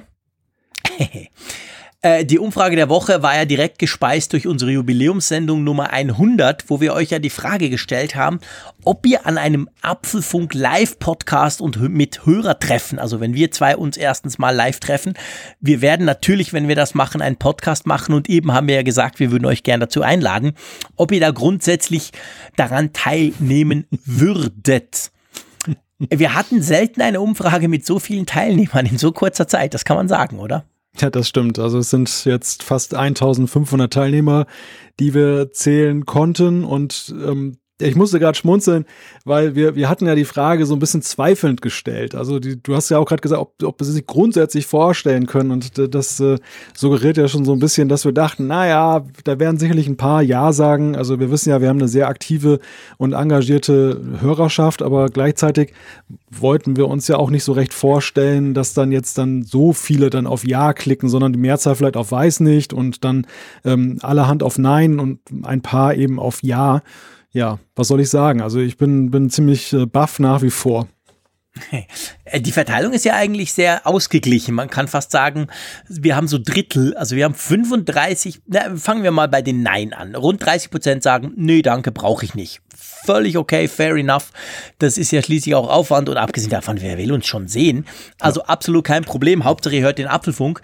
Ähm, dann gibt's 34,6 Prozent, die sagen, weiß ich noch nicht. Ist natürlich auch sehr verständlich. Wir haben ja nicht gesagt, wo wir das machen, wie wir das machen, in welcher Form. Wir wissen das ja Teil selber noch nicht. Also von dem her gesehen, ja. Und ja. dann aber schon die große entscheidende und für uns eigentlich recht krasse Meinung sind die, die ja gerne sagen, oder? Ja, genau. Also ich möchte vielleicht, bevor wir dazu kommen, noch mal kurz auf weiß ich nicht eingehen. Ähm, vielleicht ist das ja jetzt auch der Moment, wo man das vielleicht mal ein bisschen eingrenzen sollte, so räumlich. Das, denn es gab da ja auch viele Zuschriften, die sagten, naja, die Nordsee finde ich zwar schick, aber da, dahin zu fahren ist ja doch eine Weltreise für mich. Ja, ähm, und die Schweiz ist so teuer, da will man auch nicht hin, genau. Richtig, genau. Und wir, wir können ja vielleicht sagen, was so unsere grobe Überlegung ist, wo die Reise hingeht. Also jetzt nicht jetzt irgendwie örtlich, weil da sind wir ja noch auf der Suche, aber dass wir zumindest sagen, es soll ja irgendwo auf der Hälfte der Strecke zwischen Bern und Wilhelmshaven sein, wenn es genau. geht. Genau. Also es geht ganz klar nicht drum, so viel ist schon klar, es geht nicht drum, dass wir uns quasi beim einen oder beim anderen treffen, sondern wir werden tatsächlich irgendwo in, plus minus in die Mitte reisen. Ganz einfach aus der Überlegung raus, naja, dann hat jeder von uns eine ungefähr gleich lange Reise.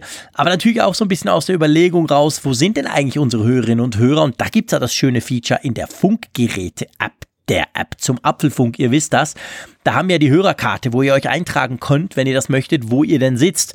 Und da sieht man ja auch so ein bisschen, wo sich das Ganze quasi bald. Also wir werden uns irgendwo plus minus in der Mitte treffen. Wir haben auch schon interessante Angebote bekommen. Klammer zu, werden wir jetzt nicht mehr weiter darüber diskutieren, da sind wir aber dran. Ja. Also ganz, ganz, was man schon ganz klar sagen kann, also wir haben durch diese reine Ankündigung, dass wir das machen wollen, und wir haben ja auch nicht gesagt, wir machen es morgen oder übermorgen, es dauert ja noch ein Weilchen, also es wird ja noch ein paar Monate ins Land ziehen, bis wir das wirklich machen.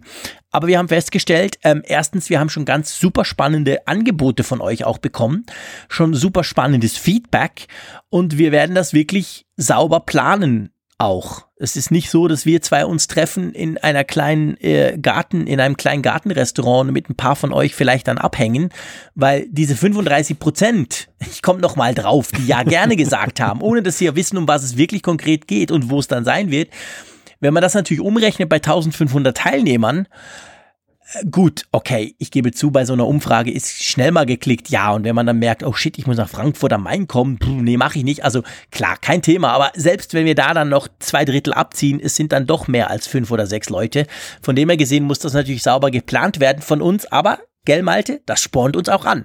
Das spornt uns ungemein an, ja. Also es 525 haben Ja geklickt. Wenn man dann noch sieht, dass ja eben sicherlich dann der ein oder andere aus dem Weiß ich noch nicht Lager dann auch zu den Ja-Leuten dann noch wechselt, wenn es passt, dann, dann kommt da schon wirklich eine Zahl, die denke ich, das können wir sagen, definitiv dreistellig sein wird zusammen. Das, das kann man wohl sagen, selbst, also wenn nur ein Fünftel derer kommt, die jetzt Ja geklickt haben, sind wir immer noch bei 100 und das ist natürlich schon, ja, das ist eine gewaltige Zahl. Also ich, ich, ähm, wir, wir, wir, ich meine, wir haben natürlich ein bisschen damit gerechnet, dass das Interesse da ist, aber dass es so groß dann doch ist, muss man sagen, jetzt, das klingt vielleicht jetzt ein bisschen komisch, aber haben wir nicht mit gerechnet, oder? Also wir, unsere Pläne waren ja noch sehr bescheiden. Ja, klar, definitiv. Also das, das eben, man muss dann immer auch gucken. Wir haben schon letztes Mal gesagt, wenn wir das dann machen, beziehungsweise wir machen es ja, aber wenn wir es dann konkret machen, dann ist natürlich, das, das wird dann über Anmeldung auch laufen, weil wir können ja nicht mit 500 rechnen und dann kommen 20 oder noch schlimmer eben umgekehrt. Wir denken, es kommen 20 Leute und es kommen dann 300. Das machen wir nicht. Also das wird dann auch entsprechend organisiert. Was wir sicher auch schon sagen können, dass wir kein Event mit 500 Leuten machen. Das geht einfach schlicht und ergreifend nicht und macht dann aber letztendlich ja für die, die kommen, auch nicht so arg Sinn. Wäre noch schön, wenn man vielleicht den Malte mal so halb live in, in, ganz nah sieht und so. Also von dem her gesehen, wir werden da nicht irgendwie eine Turnhalle füllen. Das macht irgendwie auch keinen Sinn. Da werden wir uns noch was einfallen lassen. Aber es zeigt einfach, und das finde ich extrem super spannend und das motiviert uns unglaublich, dieser Wunsch, uns auch mal zu treffen, der ja letztendlich auch immer wieder in E-Mails, in Tweets und so weiter auf uns kommt, so im Sinn von, hey, kann man da nicht mal was machen? Der ist konkret bei euch da Das freut uns riesig. Wir wollen uns sowieso mal treffen. Und letztendlich werden wir das alles irgendwie verbinden mit einer coolen Podcast-Folge, die wir vor Ort aufnehmen und dann natürlich einem Treffen mit euch und mit uns zwei. Also da, da wird was geben und das wird super cool werden. Das kann ich jetzt schon sagen, weil allein schon in dieser einen Woche haben wir so spannende Ideen äh, zugeflüstert bekommen, wie man es doch zum Beispiel machen könnte, dass ich sagen muss, Herr, ich freue mich jetzt schon drauf. Ja, ich mich auch. Also die Challenge ist angenommen, kann man an dieser genau, Stelle sagen. Genau. Und äh, die, die Motivation ist jetzt unglaublich hoch. Das, das ziehen wir durch, ja. Ja, definitiv. Das machen wir auf jeden Fall. Gut, Umfrage der Woche ist durch. Wir haben natürlich wieder eine neue Umfrage der Woche. Vielleicht ein bisschen weniger spannend, das sage ich jetzt einfach mal ganz, ganz salopp. Äh, nee, aber es geht natürlich um iBooks. Wir haben ja vorhin drüber diskutiert, was vielleicht kommen könnte mit iOS 11.3 in dieser Buchapplikation. Und ich habe ja jetzt oft genug gesagt, dass ich denke, dass das kein Schwein nutzt. Ähm, drum einfach ganz einfach die Frage, nutzt du iBooks? Und da hat man dann ein paar Möglichkeiten, oder Malte? Genau, viel, gelegentlich, wenig oder gar nicht. Genau. Also es geht jetzt nicht darum, rauszufinden, was ihr denn nutzt, sondern einfach mal auf iBooks. Nutzt ihr das Ding oder nutzt ihr das nicht? Bin ich extrem gespannt drauf. Ich denke, ich weiß, was rauskommt, aber es ist so oft so bei unseren Umfragen, dass ich mich dann völlig eines anderen belehren lasse durch euch. Also bitte mitmachen. Ihr könnt das in der Funkgeräte-App machen. Das ist die App zum Apfelfunk fürs iPhone und das iPad. Äh, und nächste Woche werden wir das Ganze dann wieder ähm, auflösen. Ja, hey, Malte. Wir haben mal Zeit für Zuschriften. Ja, endlich. Endlich. Vielleicht nicht mehr episch, aber wir haben auf jeden Fall locker Zeit für Zuschriften. Und darum schlage ich vor, ähm, die erste Zuschrift gehört dir. Die gebührt mir, ja. Ich gucke mal gerade, ob ich denn nach der Reihenfolge gehe oder einfach mal eine rausgreife, die. Das kannst du machen, wie du das möchtest. ja, dann, dann nehmen wir doch mal den, den Martin. Der hat uns eine E-Mail geschrieben und ähm, Ihn, er fragt sich, wann die großen Hersteller beginnen, neue korrigierte, fehlerfreie Prozessoren auszuliefern.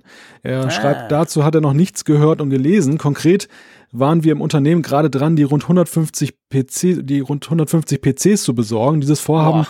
wurde nun bis auf weiteres aufgeschoben.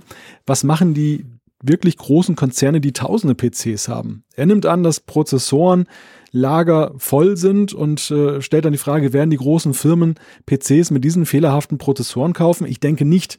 Das Ausmaß kann man sich wohl kaum ausmalen. Ich könnte mir vorstellen, dass der Markt von PCs und Laptops in den nächsten Monaten mit sehr günstigen Geräten überflutet wird, damit die Hersteller die Lager räumen können. Sollte man als Private eventuell zuschlagen? Was denkt er darüber? Gruß aus der Schweiz und er, ja, er schreibt auch noch, er ist nämlich ein glücklicher Gewinner einer Apfelfunktasse mal gewesen. Ähm, aus der Tasse lässt sich super gut Kaffee trinken. Ja, das freut uns erstmal. ja, er hat unsere Wei unser Weihnachtsgewinnspiel mitgemacht mit dieser super special roten Apfelfunktasse. Gratulation an dieser Seite. Ähm, ganz ehrlich gesagt, ich denke nicht unbedingt, also es ist spannend, dass du, dass du erzählst aus deinem Unternehmen, dass man jetzt tatsächlich ja gesagt hat, wir, wir warten mal mit dieser Bestellung ähm, von 150 PCs, aber ich, ich gebe zu, es ist ein Bauchgefühl, aber ich habe eigentlich nicht das Gefühl, dass jetzt alle oder viele große Firmen zum Beispiel ihre Käufe canceln. Ganz einfach aus dem Grund, Natürlich, der Fehler ist quasi in Hardware verdrahtet, aber er lässt sich ja in Software lösen, um es mal so salopp zusammenzufassen. Also es gibt ja inzwischen für Windows 10, für diverse Betriebssysteme, gibt es ja Patches, die diesen Fehler ausbügeln. Okay, im schlimmsten Fall mit einer Geschwindigkeitseinbuße, plus minus Prozent, das weiß man nicht, es kommt auf den aktuellen Anwendungsfall an.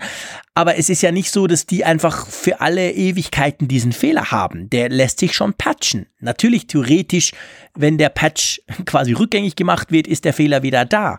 Aber ich weiß nicht, Malte, wie siehst du das? Denkst du, dass jetzt da der große Verkaufsstopp droht? Das ist ganz schwer zu beurteilen. Also es ist ja so, dass es gibt ja verschiedene Spielarten und Varianten von Spectre und Meltdown. Und ja. äh, es gibt einige, die kann man patchen, sei es jetzt dann vom Betriebssystem her, sei es im Mikrocode des Prozessors. Es gibt andere, da ist es, da kommt es eigentlich auf jedes einzelne Programm an. Also da ist es dann, da bleibt so ein gewisses Restrisiko äh, je nachdem, wie gut oder schlecht die Kontrollen auch sind, dann der App Stores und, und der, der Hersteller oder inwieweit man den Herstellern vertraut. Und, und darauf spielt es dann ja an. Also so letztgültige Gewissheit, dass diese Lücken geschlossen sind, wird man tatsächlich erst haben, wenn die Hardware-Generation dann, dann sich äh, ändert. Aber die Frage ist, wie bewertet man das Risiko? Also ist es tatsächlich so, dass jetzt viele Unternehmen davon Abstand nehmen werden, noch alte Prozessoren zu kaufen? Oder ist es letztendlich so, dass in den Risikoberechnungen gesagt wird vielleicht, naja, gewisse Risiken sind ja nie auszuschließen. Also es gibt ja eben auch äh, das grundsätzliche Risiko von Schädlingen, Trojanern, äh, Speerviren und was es da alles gibt, das einen ja befallen kann. Ähm, so ganz kann man es ja nie ausschließen. Also bremst das tatsächlich viele Unternehmen aus? Das ist vielleicht auch eine Frage.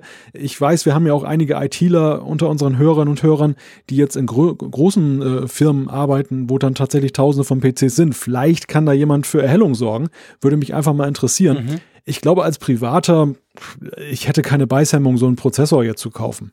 Nee, ich auch nicht. Und, und das bringt uns dann zur nächsten Frage. Er spekuliert ja drüber, ob man dadurch, also ob jetzt quasi der Markt ein bisschen geflutet wird, dadurch natürlich im Umkehrschluss die Geräte günstiger werden und man dann zuschlagen könnte. Also ich finde auch wie du, wenn tatsächlich der Preis runtergeht, hey, dann kann man unbedingt zuschlagen. Ich finde jetzt nicht unbedingt, dass diese Geräte viel schlechter sind. Die Frage ist halt, ob sich das wirklich auf den Preis auswirkt. Und da habe ich doch ehrlich gesagt Bedenken. Also ich, ich weiß nicht so recht, ob jetzt wirklich die Preise von Dell und, und HP Notebooks zum Beispiel groß sinken wegen diesem Fehler. Kann ich mir irgendwie nicht so recht vorstellen. Kann ich mir auch nicht vorstellen, weil die Hersteller ja nicht nur die einzelnen Komponenten betrachten, sondern ja eben auch mal strategische Preise machen. Also mhm. ähm, manchmal ja eben auch dann ziemlich weit runtergehen, um im Wettbewerb gegen den anderen zu bestehen. Und das heißt also nicht zwangsläufig, dass wenn die Komponente Prozessor jetzt dann für den im Einkauf 20 Euro günstiger zu haben ist, dass das dann so sofort weitergegeben wird, sondern man, da achtet man, glaube ich, weiterhin eher darauf, was der Markt eben hergibt. Ja, genau. Nach, und, und ich, ich weiß auch nicht, also interessant ist, diese, diese Zuschrift haben wir ja recht zeitnah bekommen nach unserer ähm, Ausgabe, wo es dann ja auch darum ging, dann mit, mit diesen Fehlern und, und wie Apple damit umgeht. Und jetzt ist ja auch schon wieder so ein bisschen Zeit ins Land gegangen. Ähm, mhm. Und so mein Gefühl ist, im öffentlichen Bewusstsein sind Spectre und Meltdown eigentlich gar nicht mehr so ein großes Thema. Also das, das letzte Aufbäumen war, dass jetzt bei Windows ein Update war, dass das irgendwie den, den Rechner lahmlegt. Das hat die Leute mehr beschäftigt als diese, die, die, diese Sicherheitslücke oder wie unsicher das noch bleibt. Ja. Und ähm, die öffentliche Wahrnehmung ist einfach so schnell, dass zumindest im privaten Bereich, glaube ich, da die Leute längst schon wieder ganz woanders sind gedanklich. Wie das in Unternehmen ist, weiß ich nicht. Ich könnte mir vorstellen, in sicherheitsrelevanten Branchen, da guckt man sicherlich genauer hin auf solche Geschichten. Aber ich könnte mir eben auch vorstellen, in vielen anderen Unternehmen, die erinnern sich da irgendwann auch nicht mehr so richtig dran, dass da immer noch irgendwie so, so ein Restrisiko verbleibt. Ja, das glaube ich, eben auch. Das ist genau der Punkt. Also ich glaube, wenn du nicht eine spezifische Branche hast, wo du wirklich noch ein bisschen mehr auf Sicherheit guckst als das normale Büro oder so, äh, da mag das tatsächlich so sein, dass man sagt, uh, nein, komm, wir warten noch oder so, wenn es geht. Ich meine, manchmal kannst du auch nicht warten. Wenn du 20 neue Mitarbeiter anstellst, musst du den PCs kaufen, Punkt. Also da kommst du irgendwie nicht drum rum. Aber ähm, bei allen anderen könnte ich mir eben schon vorstellen, dass wahrscheinlich gar keine Rolle spielt und drum sich im Umkehrschluss der Markt eben nicht komplett im Moment ähm, ähm komplett äh, überschwemmt wird durch PCs, die sich sonst nicht verkaufen lassen, die dann dadurch günstiger abgegeben werden müssen. Das habe ich eben nicht das Gefühl. Ist mir bis jetzt auch noch nicht aufgefallen. Ähm, aber wenn man ein gutes Angebot hat, finde ich, kann man trotzdem zuschlagen und muss jetzt nicht warten, bis Intel zum Beispiel offiziell sagt, diese Generation hat jetzt diesen Fehler nicht mehr, oder? Ja, sehe ich auch so. Gut, dann ähm, bin ich dran. Äh, ich mach's doch einfach mal so, dass ich meine super coole Logitech MX Master 2, nein, wir sind natürlich nicht gesponsert, aber die gefällt mir halt, äh, jetzt einfach mal ein bisschen scrollen lasse und dann irgendwo mal äh, stoppe. Ähm, ja, ähm, wo gehen wir denn da hin? So. Gut, und zwar zum Sven. Das ist auch schon eine Weile her. Und zwar, er hat ein Problem oder ein Phänomen bei der Diktierfunktion. Äh, er schreibt, habt ihr schon einmal mit der Diktierfunktion das Wort groß diktiert? Ein Freund hat mich gerade darauf aufmerksam gemacht und wir haben es ausgiebig getestet. Jedes auch nur erdenkliche Wort schreibt die Diktierfunktion mehr oder weniger richtig. Jedoch passt sie immer beim Wort groß. Hast du das schon mal ausprobiert? Du bist ja so ein Siri-Freund. Ich habe sicherlich schon mal in Diktaten, wenn ich jetzt irgendwie eine Nachricht verschicke, dann das Wort groß auch in den Mund genommen. Also insofern wäre es mir wahrscheinlich aufgefallen. Ja, weiß nicht, Live-Test. Live-Test, mach das mal. Genau, komm, das ist eine coole Geschichte. Mich versteht ihr eh nicht als Schweizer, aber probier du das mal. Genau. Das Diktier mal groß. Werde ich mal hier in die Notizen-App das einfach mal reinsetzen. Genau. Dass das jetzt So, dann drücken wir mal auf den Knopf. Groß. Er hat Gruß erkannt, in der Tat. Ah, okay, nochmal. Jetzt muss ich dann auch probieren, guck. Nochmal. Groß. Jetzt hat er gar nichts erkannt. Naja, super. Okay, jetzt probiere ich mal. Moment. Groß. Jetzt steht Gruß. Ja. Hä? Der Affe, das darf ja wohl nicht wahr sein. Moment, Moment, Moment, das ist ja echt witzig. Ist das tatsächlich so? Ich meine, ja. es, es, es, es war zur Ausgabe 84, das heißt 17 Ausgaben her. Das sind ja, wenn ich nicht, mich nicht komplett verrechne, so spät am Abend ja schon vier Monate, oder? Ja, gut, also ist ja schon ein Weilchen her. Wir müssen vielleicht auch den Vergleichstest noch machen, ähm, ob es kontextbezogen hinhaut. Ich werde das jetzt auch nochmal ausprobieren. Das Haus ist groß. Ja, dann funktioniert es nämlich. Das habe ich nämlich schon erwartet. Also, dass, wenn es für sich ah. steht, dann ist es wahrscheinlich, es ist ja auch wahrscheinlicher, dass du Gruß meinst, wenn du jetzt einfach nur gro äh, groß Stimmt. sagst. Und in dem Kontext ist es, oh, ich sollte vielleicht mal auf Stopp machen, dann nimmt er alles auf hier. auf jeden Fall, das dann, Haus dann macht es Sinn. groß. Ja, dann geht's. Stimmt, ja. sogar bei ja. mir als Schweizer. Ah, das könnte natürlich ein Punkt sein, wenn du damit anfängst quasi dass er dann ein Problem hat oder halt einfach findet, er macht jetzt Gruß draus, weil das irgendwie besser passt oder eben öfter vorkommt, na, das wäre natürlich möglich. Wieder was ja, gelernt. Haben wir was gelernt, Sven. Hm? Und du vielleicht aus, probier's mal noch, darf dich gerne wieder melden. Aber das hätten wir dann in dem Fall so wieder erledigt. Du bist dran, lieber. Du kannst auch gerne von oben, wenn du willst. Ja, nein, ich nehme auch mal wieder eine äh, mitten raus, aber nicht ganz so tief jetzt, wie jetzt bei dir, sondern eher noch aus der jüngeren Vergangenheit mit einer Frage, die fand ich witzig. Also die möchte ich einfach mal vortragen und mit dir diskutieren. Andrea hat uns geschrieben, manchmal denke ich, euer Podcast ist für Hörer, die unheimlich viel Geld haben, um sich ständig neue Apple-Geräte zu kaufen. Oder kaufen die sich nichts anderes als Apple-Geräte. Ich bin jetzt zum Glück auch nicht arm und seit meiner Jugend Apple-Fan, benutze die Geräte jedoch so lange, wie diese gut funktionieren. Okay, dem iPhone 10 konnte ich nach 5,5 Jahren 4S nicht mehr widerstehen. Ja, finde ich eine spannende Frage. Sind wir ein Besserverdiener-Podcast?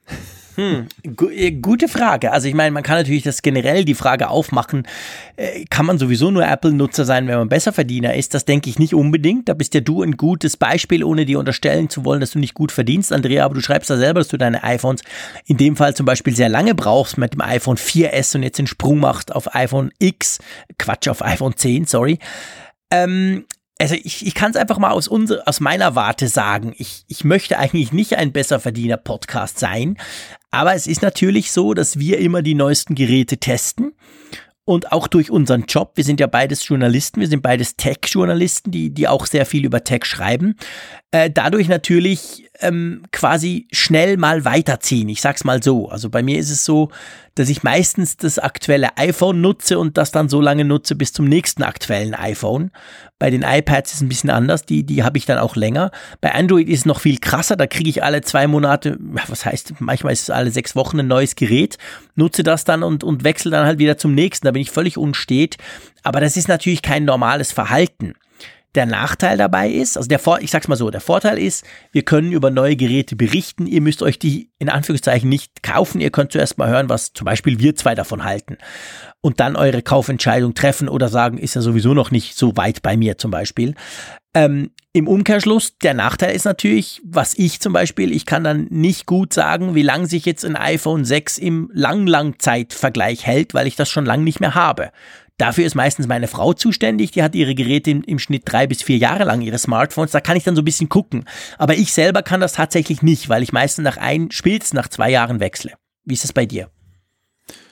Ja, also es gibt bei mir auch diese, diese Schere zwischen den Geräten, die ich halt hier mal zum Test habe für einige Wochen und dann wieder zurückschicke, einfach aus beruflichen Gründen und auf der anderen Seite eben den Geräten, die ich mir selber kaufe, also die wirklich so Privatfundus Malte sind und wo ich dann witzigerweise auch auf Zeiten komme, die Andrea auch genannt hat. Also ist jetzt zum Beispiel so beim Mac. Ich hatte wirklich jahrelang einen iMac äh, und dann den 5K habe ich mir dann ja vor ein paar Jahren gekauft, aber das war dann auch wirklich nach einer längeren Phase und genauso ist dieser 5K jetzt auch erstmal unbegrenzt jetzt hier. Ist jetzt nicht so, dass ich jetzt irgendwie jetzt beim nächsten besten iMac losrenne und den dann kaufe.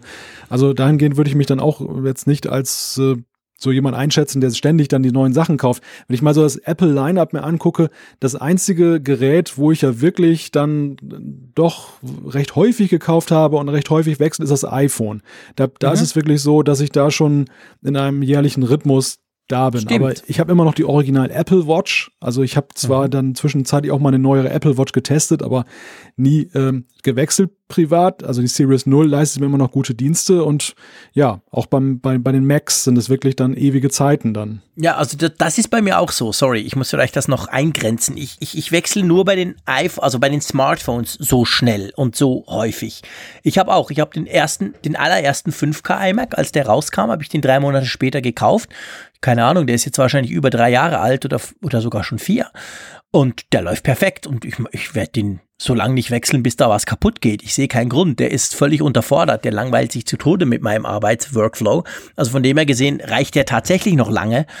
Ähm, bei, beim Notebook war es das gleiche. Das habe ich nach viereinhalb Jahren mal ausgetauscht zu einem Touchpad-Modell und das wird jetzt noch ganz lange halten müssen. Also von dem her gesehen denke ich, aber ich meine, unabhängig, was wir für Geräte nutzen, es ist natürlich so letztendlich, auch der Apfelfunk ist zu einem gewissen Art und Weise ja auch news-driven. Nicht nur, also wir haben ja dank euren Zuschriften eben dieses Gefäß, wo wir sehr viel eben diskutieren, was wir sonst, was nicht anhand der News, was gerade neu ist oder was gerade passiert, aber der neue Teil nimmt natürlich auch einen großen Teil Platz ein. Das ist auch wichtig, denke ich, dass ihr auch erfahrt, was da so passiert, dass ihr nicht unbedingt das alles selber lesen müsst, dass ihr nicht unbedingt alles auch selber testen müsst mal. Von dem her gesehen ist das für uns Geeks natürlich wichtig, dass wir Neuheiten testen. Das heißt aber längst nicht immer, dass wir auch euch immer gleich sagen, hey, kauft das Ding, alles andere ist Mist. Also ich finde, das ist schon auch wichtig, oder? Ja, also ich, ich würde das auch so mal positiv formulieren. Aus einigen Zuschriften, die wir bekommen haben, äh, lese ich immer wieder heraus, dass einige sich uns auch anhören, um Gründe zu finden, warum sie eben nicht etwas kaufen. Weil sie einfach, sie haben einen alten Mac und sind vielleicht doch mal so ein bisschen am Zweifeln, ob der jetzt nicht zu sehr in die Jahre gekommen ist, ob es sich lohnt, jetzt dann zum Beispiel den neuesten Schrei mit Touchbar zu kaufen. Und dann hören sie sich das an, was wir zu sagen haben. Gar nicht mal, dass wir den jetzt verreißen, sondern doch möglicherweise, dass wir einfach nur sagen, was, wie es ist mit dem, was besser ist und was nicht besser ist. Und dann zum Schluss kommen, ach nee, brauche ich eigentlich gar nicht. Also das, das, das gute alte Teil tut es auch. Ich glaube, die, diese Information ist einfach wichtig. Es ist nicht jetzt so, dass jetzt alle gleich losrennen, glaube ich, in den nächsten Apple Store und den erstmal leer kaufen, wenn wir über ein Gerät hier sprechen. Nee, das denke ich definitiv auch nicht. Und damit im Umkehrschluss deine Frage, denke ich, dass wir nicht ein, ein Podcast sind für Hörer, die unheimlich viel Geld haben, sondern ich denke, man kann uns durchaus auch zuhören, wenn man, wenn man weiß, man kauft sich die nächsten zwei, drei Jahre keine Apple-Geräte, dann kriegt man mit, was Apple so Neues macht, kriegt aber auch mit, was daran Mist ist und kann sich dann manchmal auch ganz entspannt zurücklehnen und sagen, hey, ist ja gut, das tut's ja auch noch. Wir kriegen ja auch immer wieder Umfragen beziehungsweise Zuschriften, wo, wo ihr schreibt, wie lange ihr eure Geräte einsetzt und dass das eben völlig problematisch problemlos läuft mit einem 2011er MacBook Air.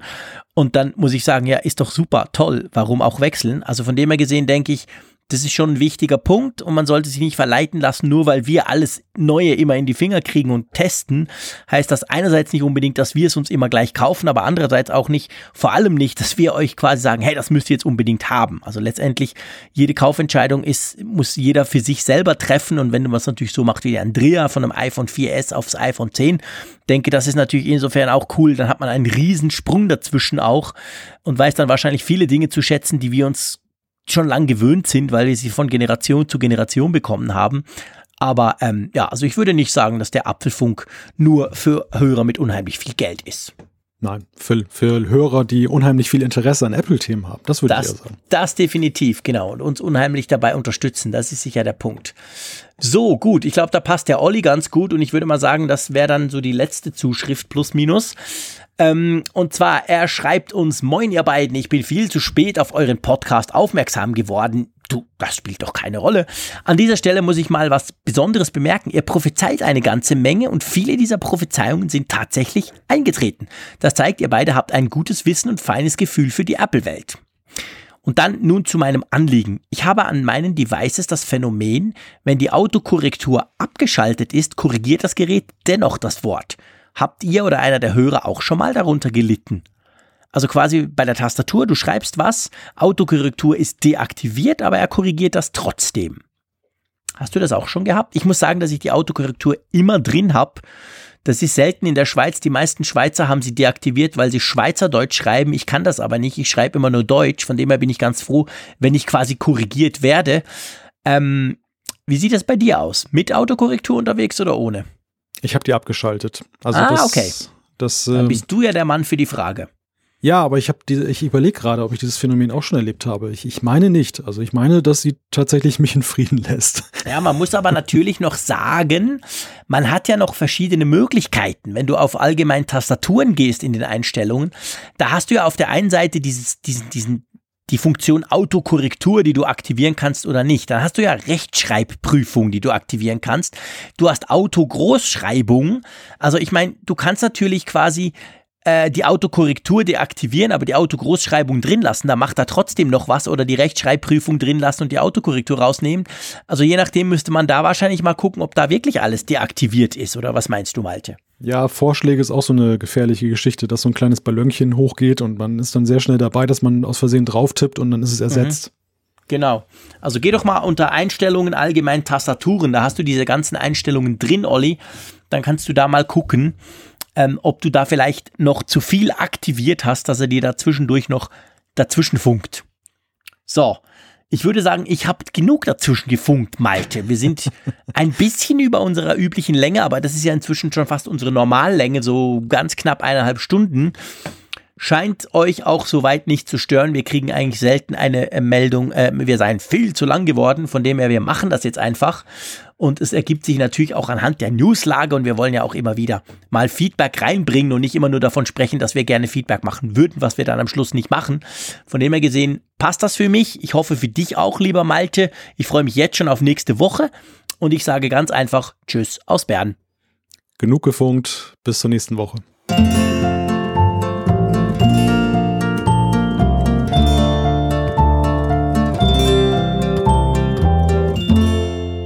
Alle Folgen im Überblick, Neuigkeiten per Push-Nachricht, Umfragen und die Hörerkarte, dies und mehr in Funkgerät, der App zum Apfelfunk. Kostenlos im App Store.